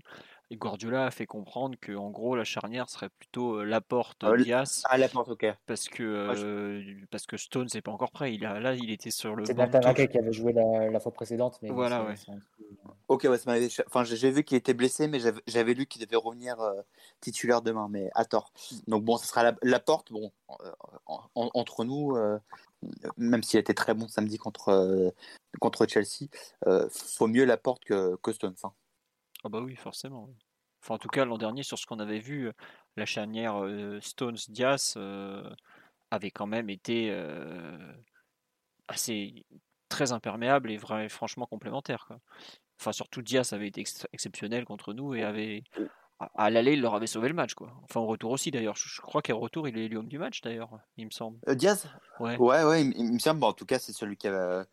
Enfin, moi, le match retour, euh, le souvenir que j'en ai, c'est que c'est. Euh, il n'avait pas battu le PSG tout seul, mais presque. Hein. Ah oui, il avait été extraordinaire. Extraordinaire, extraordinaire. Mais bon. au milieu du terrain, côté City, ça risque d'être un peu la, la suite des, bah, de ce qu'on a vu ces dernières semaines, bah, donc pas de Gundogan, puisqu'il est forfait. Ouais, il est blessé. Je pense qu'il va. Rodri, il va le sortir, il va remettre Fernandinho. Probablement. Normalement, il y euh, aura de, de Bruyne. Forcément. De Bruyne, forcément, ouais. Et puis, euh, euh, Bernardo. Fernando. Bernardo, qui, a été, qui a été exceptionnel samedi. Ouais. En fait, la question, c'est devant. Je pense qu'il va remettre Foden. Je pense qu'il va. des champions, il a tout le temps fait jouer Foden, en fait. Après, Foden sur le côté plutôt? Peut-être Foden sur le côté. Ce week-end, il a joué en faux neuf, donc Foden. Ouais, ce que je te dis, il va mettre Foden, je pense. Il va relancer. Euh, euh, bah, il va laisser Grealish, je pense aussi. Et la question, c'est qui va mettre en faux neuf? Est-ce qu'il va mettre euh, Ferran Torres? Est-ce qu'il va faire confiance à Gabriel Jesus qui a marqué samedi? En, fait, Mares, va jouer forcément. Et... Ah bah oui, j'ai oublié. Ils ont Sterling aussi qui peut, qui peut jouer. Ouais, Sterling aussi. Ouais, c'est vrai qu'il a. Mares, je le vois titulaire aussi, pour être honnête.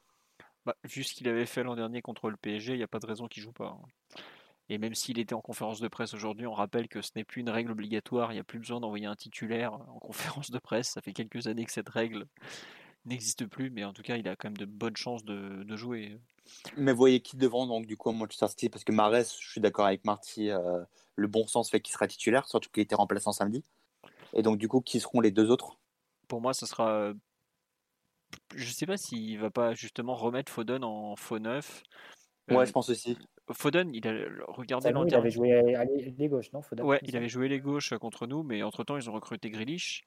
Et surtout, euh, Foden est un joueur qui, qui revient de, de blessure, qui a été absent un certain temps, et donc je pense que le faire jouer comme ça en comment dire dans un rôle où, qui est moins exigeant physiquement, où il n'a pas besoin de faire des allers-retours sur le côté, à suivre Hakimi notamment, alors que Grealish, on a le coffre et les capacités, puisque c'est un joueur qui a un gros volume.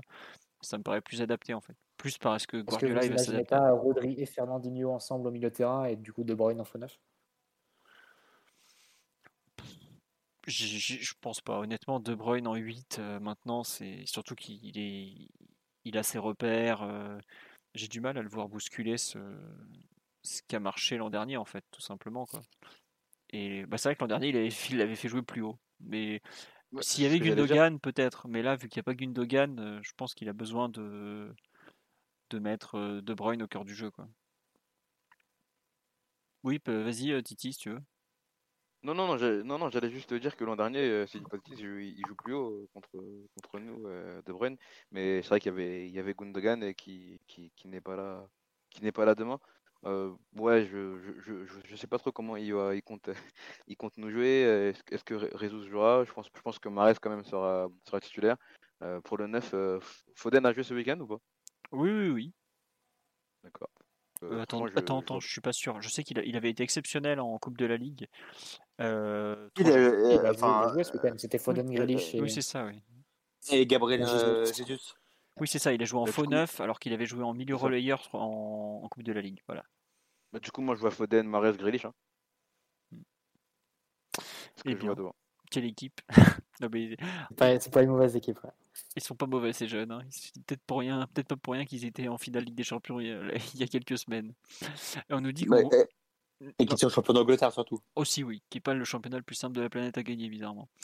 Euh, on nous dit qu'on glorifie un peu trop les matchs de City la saison dernière, comme quoi ils avaient eu peu d'occasions à l'aller, mais qui c'était quand même euh, bon, et qu'on en avait eu beaucoup. Peut-être, mais sur les 180 minutes, il y avait quand même 3 euh, mi-temps sur 4 qui étaient. où ils avaient su être dominants et, et nous mettre en difficulté. C'est plus ça le problème, c'est la capacité qu'ils ont eu dans la durée à, concédé assez peu au final, parce que je crois que. même à se faire tourner un peu en bourrique, c'est deux matchs qu'on finit à 10, il hein, faut, faut rappeler. Oui. Ça doit être un objectif aussi pour le PSG de ne pas se retrouver. En plus, pas, on ne se retrouve pas à 10 à la 85e. À chaque fois, il reste 20-25 minutes à jouer. Donc, euh, ça, doit être aussi un objectif pour le PSG de, beaucoup mieux se, maîtriser et accepter les, les phases de, possession euh, peut-être stérile, mais, mais, euh, nécessaire que va enchaîner, que va enchaîner City. C'est-à-dire que tu passes parfois des, de longues minutes sans toucher la balle. Il faut, faut, parfois l'accepter. Et, et, pas euh, te mettre à péter les plombs comme avait fait Gay et Di Maria, et ça nous a coûté assez cher. Vu on, bon, on au, retour, sur deux ou trois matchs. Donc, euh. au, au, retour, ça avait complètement vrillé euh, dans la dernière demi-heure. Ah oui, mais ça, Avec la frustration, mais même à l'aller. Hein. Gay, euh, quand Gay fait sa faute. Ouais. Euh... Qu'est-ce que je voulais dire? Sur l'attaque du PSG, puisque de... on n'en a pas encore parlé, ou pas trop en tout cas, comment vous donc l'équipe annonce que Messi va débuter bon il y a quand même pas mal de il y a peu de chances de voir Messi quand même remplaçant pour un match pareil. Comment vous imaginez l'articulation de cette chose là en fait? Comment vous vous voyez la façon dont, dont le PSG va jouer? Est-ce que ça serait euh, bah, un peu comme contre Lyon avec euh, Neymar à gauche Messi en 10 Mbappé devant et puis bah, éventuellement un joueur en plus pour compléter est-ce que ça serait comme à Bruges, avec Messi à droite? On sait que ça a donné. Euh, je ne sais pas comment vous, vous imaginez un peu cette collaboration entre les, les trois joueurs devant? Par élimination, tu n'as pas vraiment de joueur à reprendre le rôle de Di Maria face à Lyon. Donc, euh... Ouais, c'est ça le problème aussi. Je pense euh, ouais, plutôt un rôle excentré de base pour, pour Messi. Est-ce que justement, enfin moi ce que je me suis demandé par rapport à, la volonté de City d'être, euh, comment dirais-je, au cœur du jeu euh, tout le temps. Est-ce que finalement c'est pas le match pour lui laisser le rôle peut-être de fausse pointe et mettre peut-être un joueur plus de vitesse comme Mbappé sur euh, un peu euh, faussement allié droit comme l'a été Messi en seconde période quoi. Quitte à pour attaquer peu, le dos de Cancelo par exemple. Pour attaquer le dos de Cancelo ou juste, et justement aussi pour le rapprocher de Hakimi parce que euh, c'est peut-être aussi ces deux joueurs très rapides et voilà, et puis surtout, je, autant je, je pense qu'on peut pas demander à Messi un repli efficace, autant Mbappé, on l'a vu l'an dernier à Manchester. Bon, alors euh, Pochettino n'était pas seulement touche, mais on a vu qu'il est capable sur certains matchs d'avoir de, la rigueur défensive. Quoi.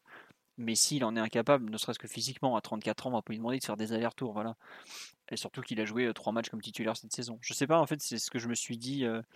comment, comment en fait organiser ces trois-là Est-ce que finalement il vaut mieux pas envoyer bah, le lutin face aux deux, deux centraux très, très durs sur l'homme de City qui avait un peu mangé Mbappé l'an dernier. Donc autant ne pas leur mettre un adversaire direct, mais un point fuyant comme les Messi, et tenter justement euh, de jouer avec bah, donc Mbappé plutôt à droite euh, et Neymar plutôt à gauche. Je sais pas après. C'est possible, hein non, c'est possible. Bah après, c'est vrai que ça, ça, irait contre tout ce qu'a fait Pochettino depuis son arrivée, puisque Mbappé, il l'a toujours mis devant, ou presque. Euh, ça, ça, éloigne euh, Neymar, ça éloigne Mbappé de Kyle Walker. Mais après, mais par tu contre, peux, tu peux toujours tenter, tenter. Ouais, c'est ça. Tu t'éloignes Mbappé euh, du côté de Kyle Walker et tu le mets face à la porte. Et Cancelo, c'est peut-être plus, plus, intéressant. C'est toujours le, le, rapport de force en se disant euh, peut-être que ton atout numéro un c'est Mbappé. Et, euh, donc tu le décides de, de enfin, après tu décides face à qui le mettre pour exploiter les failles adverses. C'est un peu, c'est un peu ça la question. C'est sûr que enfin, on n'a pas envie de voir Mbappé face à Walker, surtout si Mbappé a encore diminué. Parce que ça s'était mal passé la dernière fois et Walker peut le prendre en vitesse. Donc, ah bah Walker fait partie peu... de ces rares défenseurs qui regardent Mbappé dans les yeux en termes de vitesse. Hein. C'est, un, il est tanké, enfin c'est un sprinter Walker, faut, faut le dire comme ça. C'est peut-être la, avec Hakimi, ça doit être les deux latéraux droits les plus rapides au monde, ou pas loin. Évidemment qu'il y a, c'est pas un joueur sur lequel tu peux jouer trop sur la vitesse Walker. Et d'ailleurs, c'est clair, c'est pas, il n'y aura pas un avantage euh, naturel et compétitif euh, à ce niveau-là. Honnêtement, ça peut être une idée, hein, ce que tu dis. Il faut voir si Pochettino tente le coup. Ça peut être une idée aussi parce que de tenter le, le coup tactique sur un match. Toi, Mathieu, tu es, fait, mais... tu non, es pas co- idée. Moi, toi, tu l'imagines pas forcément comme ça, ou plutôt traditionnellement avec euh, Messi. euh, pour toi, c'était vraiment le, le match contre contre Montpellier et on remplace Messi par Di Maria, quoi. Moi, je pense que ça sera ça, mais pour ton tient aussi. Hein. Pas... J'avoue que je, je- en fait, dans son utilisation de Messi jusque-là, Pochettino l'a toujours mis en 10 avec Mbappé devant lui. C'est pour ça que j'y crois sans y croire, en fait. Non, il a mis à, à droite face à, face à Oui, Bruges. oui, et à part ce- cette C'était un horreur. peu la critique de dire qu'il avait été un, un peu trop excentré, mais Je sais pas, Titi, Alexis, ce que vous en pensez de l'organisation offensive du PSG Moi, Moi, j'imaginais. personnellement, euh, je... Vas-y, vas-y. vas-y.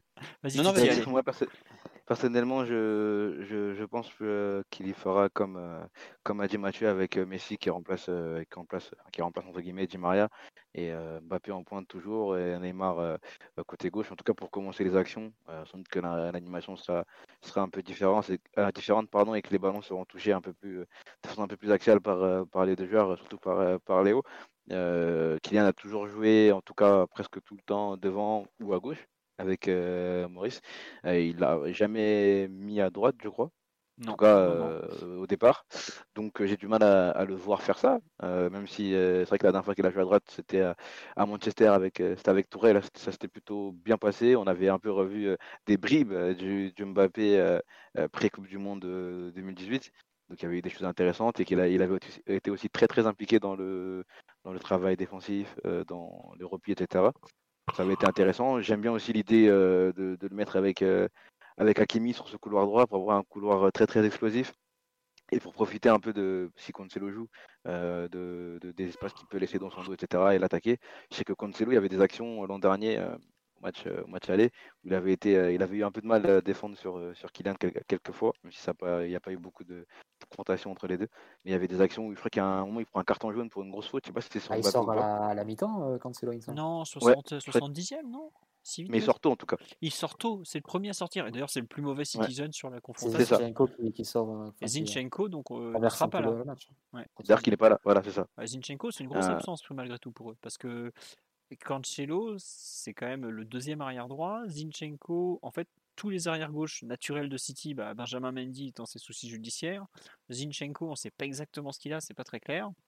Et il se retrouve à faire jouer Cancelo à gauche. Alors, Cancelo est tellement polyvalent que c'est pas un souci. hein. C'est comme si Hakimi, vous le mettez à gauche, il s'en sort très bien. Mais ça veut dire qu'il n'a pas de solution de, rechange. Quoi. À moins de mettre, effectivement, em- passer à une défense à 3 et de mettre Emeric Laporte.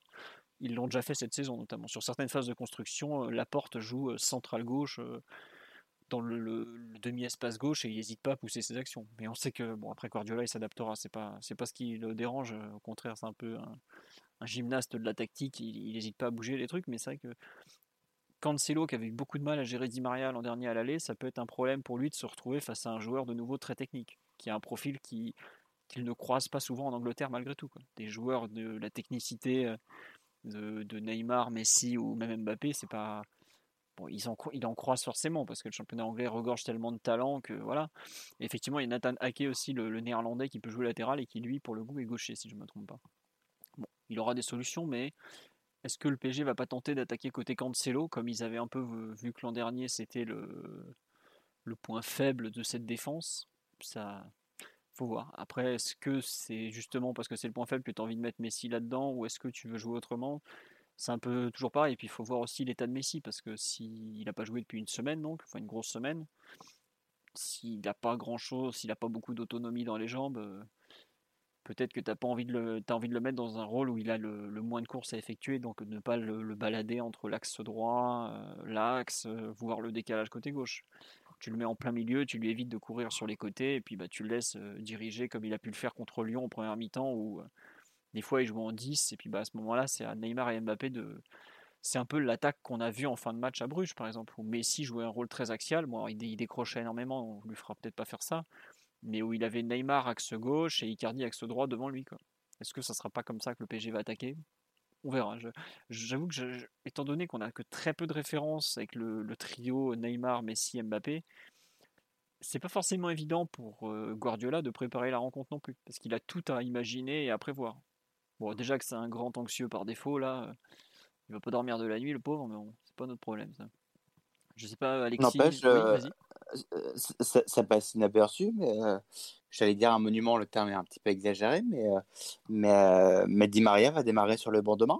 Bah, suspendu, donc il va même démarrer en suspendu. Ouais. Ah, il est suspendu euh, Parce que j'étais, euh, je, je viens de m'humilier tout seul. Parce que j'étais assez surpris euh, du fait que euh, qu'on n'en parlait pas du tout, mais, mais oui, oui, effectivement, il est suspendu. En... Ouais, Non, il y en a encore un. Encore Non, un, il en ouais. a encore un. Il, il Ouais, il y en a trois, encore ouais. un. C'est Gay, Gay qui revient pour le match de demain, du coup. Heureusement d'ailleurs. Et, et à votre avis, si Di Maria avait été là, il aurait été titulaire? Ah oui, pour moi, s'il avait été là, c'était 4-2-3-1. euh, Allons-y, allons-y. Les quatre attaquants. Ah bah totalement. Ah, pour toi, il aurait été titulaire demain? Ah ouais. Ah, il aurait tout tenté. parce que, tu, pa- parce que tu vois, pour moi, il aurait été, euh, il aurait été à partir du moment où tu mettais Messi contre Manchester City, je suis quasiment certain qu'il aurait été sur le banc. Alors, si ça avait été Bruges, là, je suis d'accord avec toi, il aurait joué dans une sorte de 4-2-4. mais contre Manchester City, là, je suis convaincu qu'il aurait été sur le banc demain. Je sais pas, je... J'avoue que Pochettino, il a parfois des défauts, mais en, Ligue des Champions, il a rarement demain, hésité. Il, il est capable de nous mettre Draxler comme il avait fait le, 4-4-2 pour aller au Bayern. Bayern. Ouais. Draxler, Neymar sur les côtés, et t'as Messi comme ça avec, dans l'axe avec Mbappé. Ouais, ce qu'on nous dit, il a pas peur d'aligner des attaquants, le Pochettino. Ouais. Bah, c'est marrant, c'est que c'est un ancien défenseur central et c'est souvent ça que les, les, entraîneurs qui jouaient derrière ont tendance à être un peu offensifs et les entraîneurs qui jouaient devant ont tendance à être un peu défensifs. Mais bon, ça c'est selon la bah, regarde, euh, regarde le plus grand entraîneur de l'histoire du PSG, Laurent Blanc. enfin, lui, il a joué tous les postes, donc bon, c'est un, un, mauvais exemple. Hein. Il a et il marquait en plus. Et il était il bon, en hein. étant défenseur. Et il était excellent. Et, un grand joueur, un marqueur de but, alors qu'il jouait en... Bon, il a, il a joué milieu offensif, il a joué 6, il a joué en défense centrale, il a joué partout, bref. Mais j'espère qu'on le reverra en Europe. Bon, bah, c'est probable. Il y aura bien un banc qui un jour va réaliser que le, le crack est au Qatar. Bref. Il déroulé par Xavi hein, ce week-end. Mais... Ne le dis pas trop fort. À 4-2, il s'est pris Je crois qu'il prenait 3-0 au bout d'une demi-heure d'ailleurs. je crois aussi, Pour la présentation de promesse. J'ai cru entendre que ça s'était pas très bien passé pour notre spécialiste du beau jeu. Il était euh, victime de son audace. une nouvelle fois, une nouvelle fois. Il n'y a, pas de, a pas de pitié pour les, les grands créateurs. Bon, sur l'organisation de l'attaque, euh, est-ce que euh, vous voulez rajouter quelque chose ou, ou pas? Non, bah, la question c'est de savoir si les trois ils vont permuter ou pas, si ça va se faire naturellement ou pas. Et, effectivement, il est légitime de penser qu'on euh, se doute bien que Messi va pas être le premier défenseur de l'équipe, donc, euh, donc la clé va être là. Euh, moi, quand je disais que je pensais que Di Maria serait sur le banc demain, maintenant c'est réglé vu qu'il est suspendu. c'est dans le sens où j'imagine assez facilement Pochettino imaginer qu'il en met 8 derrière pour pour euh, bricoler comme, euh, comme il peut et laisser le plus de liberté possible aux au, au, trois de devant en l'occurrence. Donc, euh, donc voilà, ensuite la question c'est de savoir effectivement si les, si les Messi, Neymar et Mbappé vont, vont permuter ou, ou chacun rester à leur, à, leur poste entre guillemets, voilà à leur place. Mais je pense que naturellement, ce sont surtout dans un match comme ça, je pense que naturellement les, les mouvements ils sont ils, sont tout seuls. Et, s'il y a bien une chose, euh, j'imagine que Pochettino doit bien dire à cet attaquant demain, c'est euh, justement de ne pas se limiter. D'abord parce que je pense que les, actions offensives risquent de pas courir les rues comme ça euh, au, feeling. J'espère j'espère me tromper. Et puis d'autre part, parce que s'il y a bien un match où tu as des joueurs comme Messi, Mbappé, Neymar, il faut justement pas les brider. c'est bien un PSG Manchester City. Oui les faire jouer comme ils ont envie de le, le faire avec mmh, le, mmh, plus mmh. d'instinct possible pour, pour déstabiliser une équipe qui est la plus organisée possible. Quoi. Bah oui, parce que de toute façon, c'est eux qui vont te faire gagner euh, match. On peut penser que si, euh, si Messi, Neymar et Mbappé sont dans un grand soir, j'ai quand même du mal à imaginer que le PSG gagnera pas le match, ou en tout cas le perdra avec les trois, euh, les trois au top. Tiens, juste une dernière question, parce qu'on me relance dessus. Pourquoi ne pas imaginer la fameuse formule de Simon, donc le, le 4-2-4, avec Vainaldoum milieu droit c'est une possibilité, mais la seule fois que Vainaldoum a joué à droite, ça s'était pas forcément très bien passé en fin en bah, Reims notamment, où il joue avec Messi. Voilà. Et... et, puis on va pas se mentir, il, est transparent depuis son arrivée au PSG. Voilà. Ouais, il y a ça en plus, mais surtout que le, quelques minutes qu'on avait vu, ça c'était, c'était pas très bien entendu aussi bien avec Hakimi qu'avec Messi. Ou quoique non, il sort peut-être en même temps que Messi rentre. Enfin bref, ça n'avait pas été. Euh, Surtout si Verratti est en état de jouer comme c'est annoncé, c'est difficile de sortir ensuite Gay et Herrera. Parce que tu as tes trois, as trois milieux ensuite. Hein. Voilà. Voilà pourquoi on ne considère pas vraiment, mais c'est possible, hein. c'est aussi possible qu'ils nous sortent 4 de 4 avec Draxler à droite, ça fait partie des. Mais en, fait, la vraie question, c'est si, euh, si, on est certain que Verratti va démarrer dans notre jeu euh, demain. Oui, voilà. Et, et vu son passé avec les blessures, et vu la, la prudence à juste titre de, euh, de Pochettino à ce sujet, je ne suis pas certain à 100% que Verratti va démarrer demain. Je serais même, pour moi, ce serait presque une surprise qu'il démarre d'ailleurs. je, ne connais pas son état physique. Hein. Euh, je n'étais pas à l'entraînement du PSG malheureusement, mais, euh, mais mais je serais pas étonné qu'on le voit plus dans la dernière demi-heure que démarrer d'entrée. Bon, écoute, on verra, ça fait partie des, des doutes autour de la compo. Est-ce que vous voulez rajouter, pour conclure, parce qu'on a quand même beaucoup parlé de, de ce match déjà, ça fait plus d'une heure qu'on en parle alors qu'il aura lieu que demain, euh, une clé du match euh, que vous voulez citer euh, en vitesse par rapport à, à cette rencontre? Bah, Alexis, toi, on a déjà beaucoup parlé sur le fait un peu la façon, la possession défensive, tout ça. Est-ce que Mathieu ou Titi, vous avez autre chose sur, sur ce point à rajouter? Moi, la match aller, là où on perd, c'est quand on, si on n'est pas cédé, concédé énormément d'occasions et que les buts arrivent un peu comme un, un cheveu sur la soupe. Elles sont un peu idiotes, mais la clé, c'est surtout de ré- réussir à sortir les ballons quand, quand City viendra te presser. S'ils viennent te presser avec la même détermination qu'à l'aller euh, demi-finale de Ligue des Champions. C'est, c'est toujours la clé quand tu affrontes des équipes comme, euh, comme celle-là. Donc, euh, on verra quels sont les, les choix du, PSG pour, pour sortir. Ça a été un peu la, fil rouge de, de, nos, euh, de nos débats sur les, individualités. Est-ce que tu mets Donnarumma pour son, disant, ou sa meilleur jeu au pied, ou bien sa, sa plus grande euh, habitude à, jouer au pied que, que Navas? Est-ce que tu mets Nuno Mendes qui a plus de qualité que, que Diallo dans ce registre? Est-ce que tu mets euh, Verratti, même s'il n'est pas à 100%, et à quel poste, plus proche de la défense ou pas? Est-ce que tu mets un quatrième attaquant qui peut te donner d'autres possibilités pour repartir en rencontre? Enfin, Comment tu organises aussi le, duo entre Et Mbappé À quel poste chacun des deux Donc pour moi, c'est tous les débats individuels qu'on a, pu, qu'on a pu faire, ils se rejoignent un peu sur le fait de quels sont les meilleurs choix pour ressortir si City vient de presser. D'accord. Titi, tu as un, un comment dire un, un angle. autre, non. Ah, Moi, j'avoue que j'ai Non, trucs. qui- Ouais, vas-y, vas-y. Bah, excuse-moi, je pensais que Non, franchement, j'ai. Désolé, j'ai pas, j'ai pas d'autres d'autres angles. hein. Tout ce qu'on a, qu'on a dit depuis le début, Mathieu le dit, c'est toujours euh, euh, sous le prisme de comment on va ressortir le ballon, euh, quel joueur serait, serait meilleur pour qu'on puisse ressortir le ballon de la, de la meilleure des façons possible. Euh, c'est un peu toujours cet angle-là que, que l'on a en tête, parce qu'on a sans doute toujours en tête la, la, deuxième mi-temps ou de l'année dernière au Parc des Princes où City nous a, nous a très très bien pressé, a très bien orienté son, pressing vers notre côté le plus faible, entre guillemets, à la relance.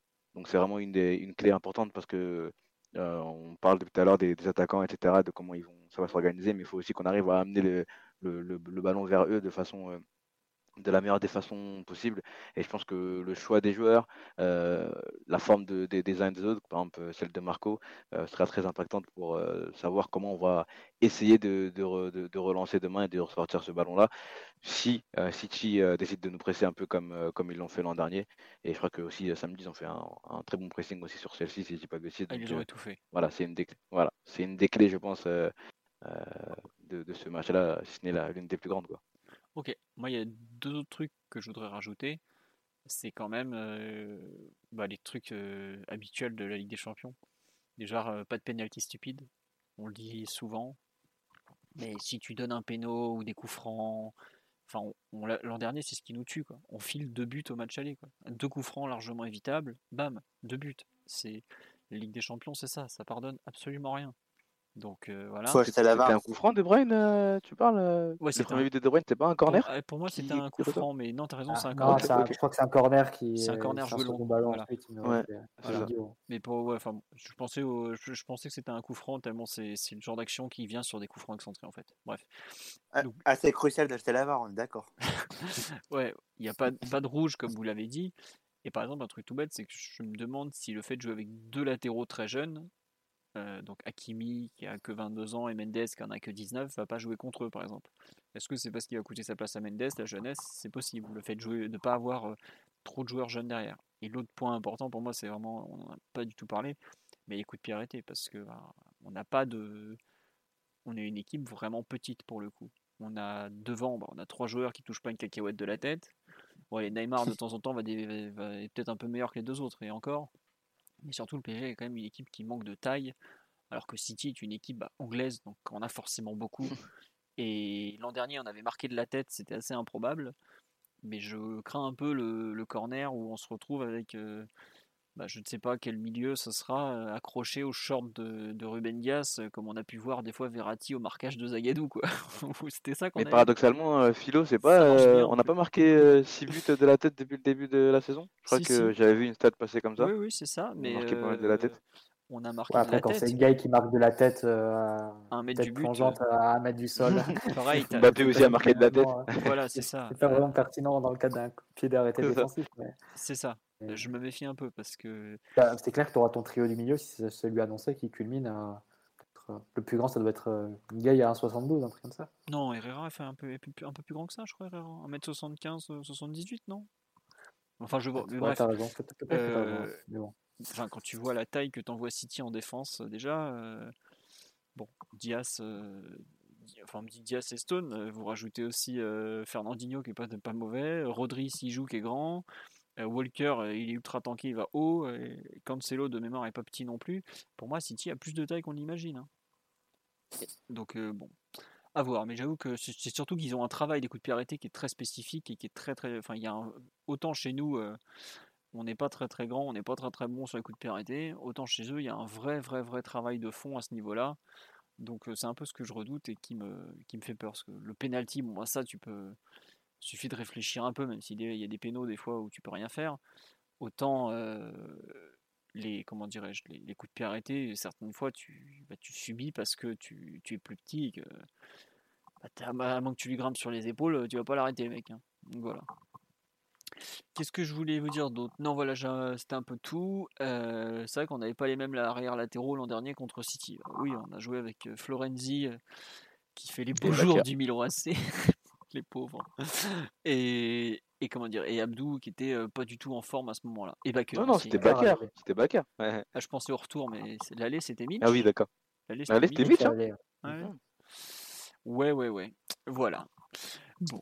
Euh, on nous dit ramenez-nous Carcedo, mais avec grand plaisir. Mais je crois que l'ami Carcedo est occupé à Villarreal en ce moment. Donc voilà. Oh, il est, euh, il est euh, numéro 1 à Ibiza. Ah, il est parti à Ibiza, oui, se, il se met très très bien. Malin le bougre, malin. Bref.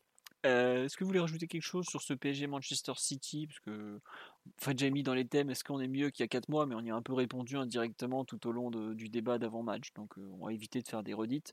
Donc, dernière, possibilité. Qu'est-ce que vous voulez rajouter en vitesse pour conclure? Qui veut dire quoi? Si vous voulez rien dire, on, dit au revoir et puis c'est tout. Il n'y a pas de souci. hein. pas de. Bon, eh Bisous. Bisous. Écoutez, on va vous souhaiter un bon match demain. On fera un podcast de débrief normalement mercredi soir après les matchs. Donc ça sera probablement vers 23h les, les fameux podcasts européens du milieu de semaine qui finissent à pas d'heure. podcasts de déprime, il faut. euh, des Pour- déprimes collectives. mais- Voilà, posez votre jeudi matin pour, pour vous suicider, tout ira bien, je vous assure. Non, plus sérieusement, oui, on, on fera un podcast donc mercredi soir normalement pour débriefer ce PSG Manchester City. On vous remercie pour votre fidélité. Euh, pour l'instant, on est toujours sur Twitch et YouTube, puisque bah, Twitch ne nous empêche pas encore. Non, on peut pas sub sur Twitch justement parce qu'on n'est pas encore euh, affilié, vu que on n'a pas rempli toutes les conditions, etc., etc. Oui, c'est gentil de vouloir sub, mais on peut pas, les gars, on peut pas, on peut pas. c'est comme demain soir quand on voudra relancer, on peut pas, les gars, on peut pas. Voilà. Et on parle pas de la Youth League, non, effectivement, on peut en parler en vitesse. Très bonne raison, mais euh, très bonne euh, remarque. Ah oui, j'ai vu qu'il y avait pas mal de Oui. U17 demain, je crois, en Youth League. Bah, il y a aussi Non Michu et Simons qui redescendent. Ouais, Euh, ils, ont envoyé un peu des. Non, c'est vrai que les Allo et Bitu Mazala sont blessés. Euh, J'ai vu passer le groupe tout à l'heure, je crois que c'était Benjamin Carrez. Sané aussi est blessé, je crois. Voilà, il y a pas mal d'absents, mais ça sera diffusé à 16h sur BIN 1 pour ceux qui veulent regarder. Dans les buts, je pense que ça sera Francky. Euh, je, je- En défense centrale, ça risque d'être Fernandez Vélez et. comment il s'appelle le, le deuxième Je pense que ce sera une équipe assez proche de celle qu'on a vue à, Bruges lors du premier match. On va espérer que. Ah, il y aura Lemina aussi, le, petit frère, qui fait un excellent début de saison et qui est un joueur à suivre. Donc euh, peut-être euh, le regarder, ça peut être sympa pour ceux qui découvrent. C'est donc le cousin ou le frère du, du milieu de Nice, puisque Mario Lemina joue à Nice maintenant. Noah Lemina, qui est en équipe de France de sa catégorie. Donc voilà. Euh, faudra suivre tout ça. J'avoue que je vous mettrai une, je vous ferai une présentation un peu plus complète demain après avoir euh, recoupé quelques informations sur le sujet. C'est son Voilà. frère, ouais, c'est son frère. C'est- son Il y a petit aussi euh, Zahir, Zahir Emery aussi. Qui, Ah oui, Warren. Zahir Emery, qui est un joueur à suivre, Ouais. qui, avait, qui avait été titulaire lors du premier match, mais avec le retour de Michu, est-ce que c'est pas lui qui va sauter? Je sais pas. Ou peut-être qu'il enlèvera, euh, comment il s'appelle, Carry au milieu du terrain. À voir. Donc, euh, tiens, D'ailleurs, j'avais une question. Tu sais, le, le Chikambu, là, c'est quelqu'un de la famille du handballeur ou pas? Euh, si je me C'est trompe pas, un oui, oui. handballeur ou volleyeur Oui, Je sais plus. Ouais. Euh, je crois que c'est un, un volleyeur ou un basketteur? Non, c'est pas un basketteur. Mais oui, c'est de la même. Il y a un sportif français qui s'appelle Chicambo, effectivement, qui est de la famille du, du jeune parisien. Et le dénommé Zahir Emery, non, il n'a rien à voir avec Unai du tout. C'est un, un- un- Je crois en plus qu'il avait signé au PSG peu, pratiquement au même moment qu'Unai de mémoire, ou un truc dans le genre, mais euh, ils n'ont rien à voir du tout. Et en tout cas, c'est le basketteur, voilà, c'est bien ce qui me semblait. C'est la même famille. Donc Zahir Emery est un, excellent jeune euh, qui joue la Youth League à euh, 15 ans de mémoire. Voilà, et sur, euh, si vous voulez, il y a vous cherchez sur Twitter, il y a quelques vidéos. Il y a le, match des U17 qui a, été rediffusé sur le compte YouTube de Flux Parisien. Et il y a quelques vidéos en cherchant un peu les bons noms, si vous voulez un peu découvrir ces joueurs avant le match. Mais en tout cas, grosse, affiche face à Manchester City qui a, comme vous vous imaginez, un, un centre de formation bien chargé en talent. Et voilà. Et c'est le plus jeune, euh, effectivement, Zaire Emery, c'est le plus jeune joueur vu en U6 cette saison. C'est un 2006, si je ne me trompe pas. Pour vous donner une idée, Bichabu, qui est déjà très jeune, c'est un 2005. Voilà. ça vous fait un peu. Vous êtes vieux, oui, c'est ça. Voilà. c'est la conclusion. Allez, en tout cas, on- bah, peut-être qu'on en touchera un mot du match de Youth League dans le podcast de débrief également. Voilà.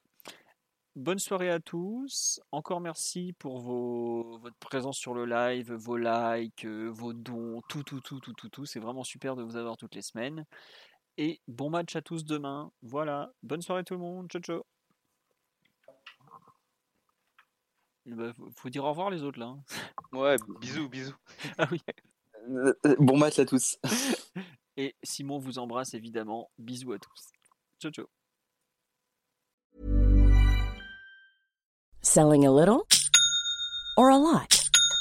Shopify helps you do your thing however you cha-ching. Shopify is the global commerce platform that helps you sell at every stage of your business. From the launch your online shop stage to the first real life store stage, all the way to the did we just hit a million orders stage. Shopify is there to help you grow. Shopify helps you turn browsers into buyers with the internet's best converting checkout. 36% better on average compared to other leading commerce platforms because businesses that grow grow with Shopify. Get a $1 per month trial period at Shopify.com slash work. shopify.com/work.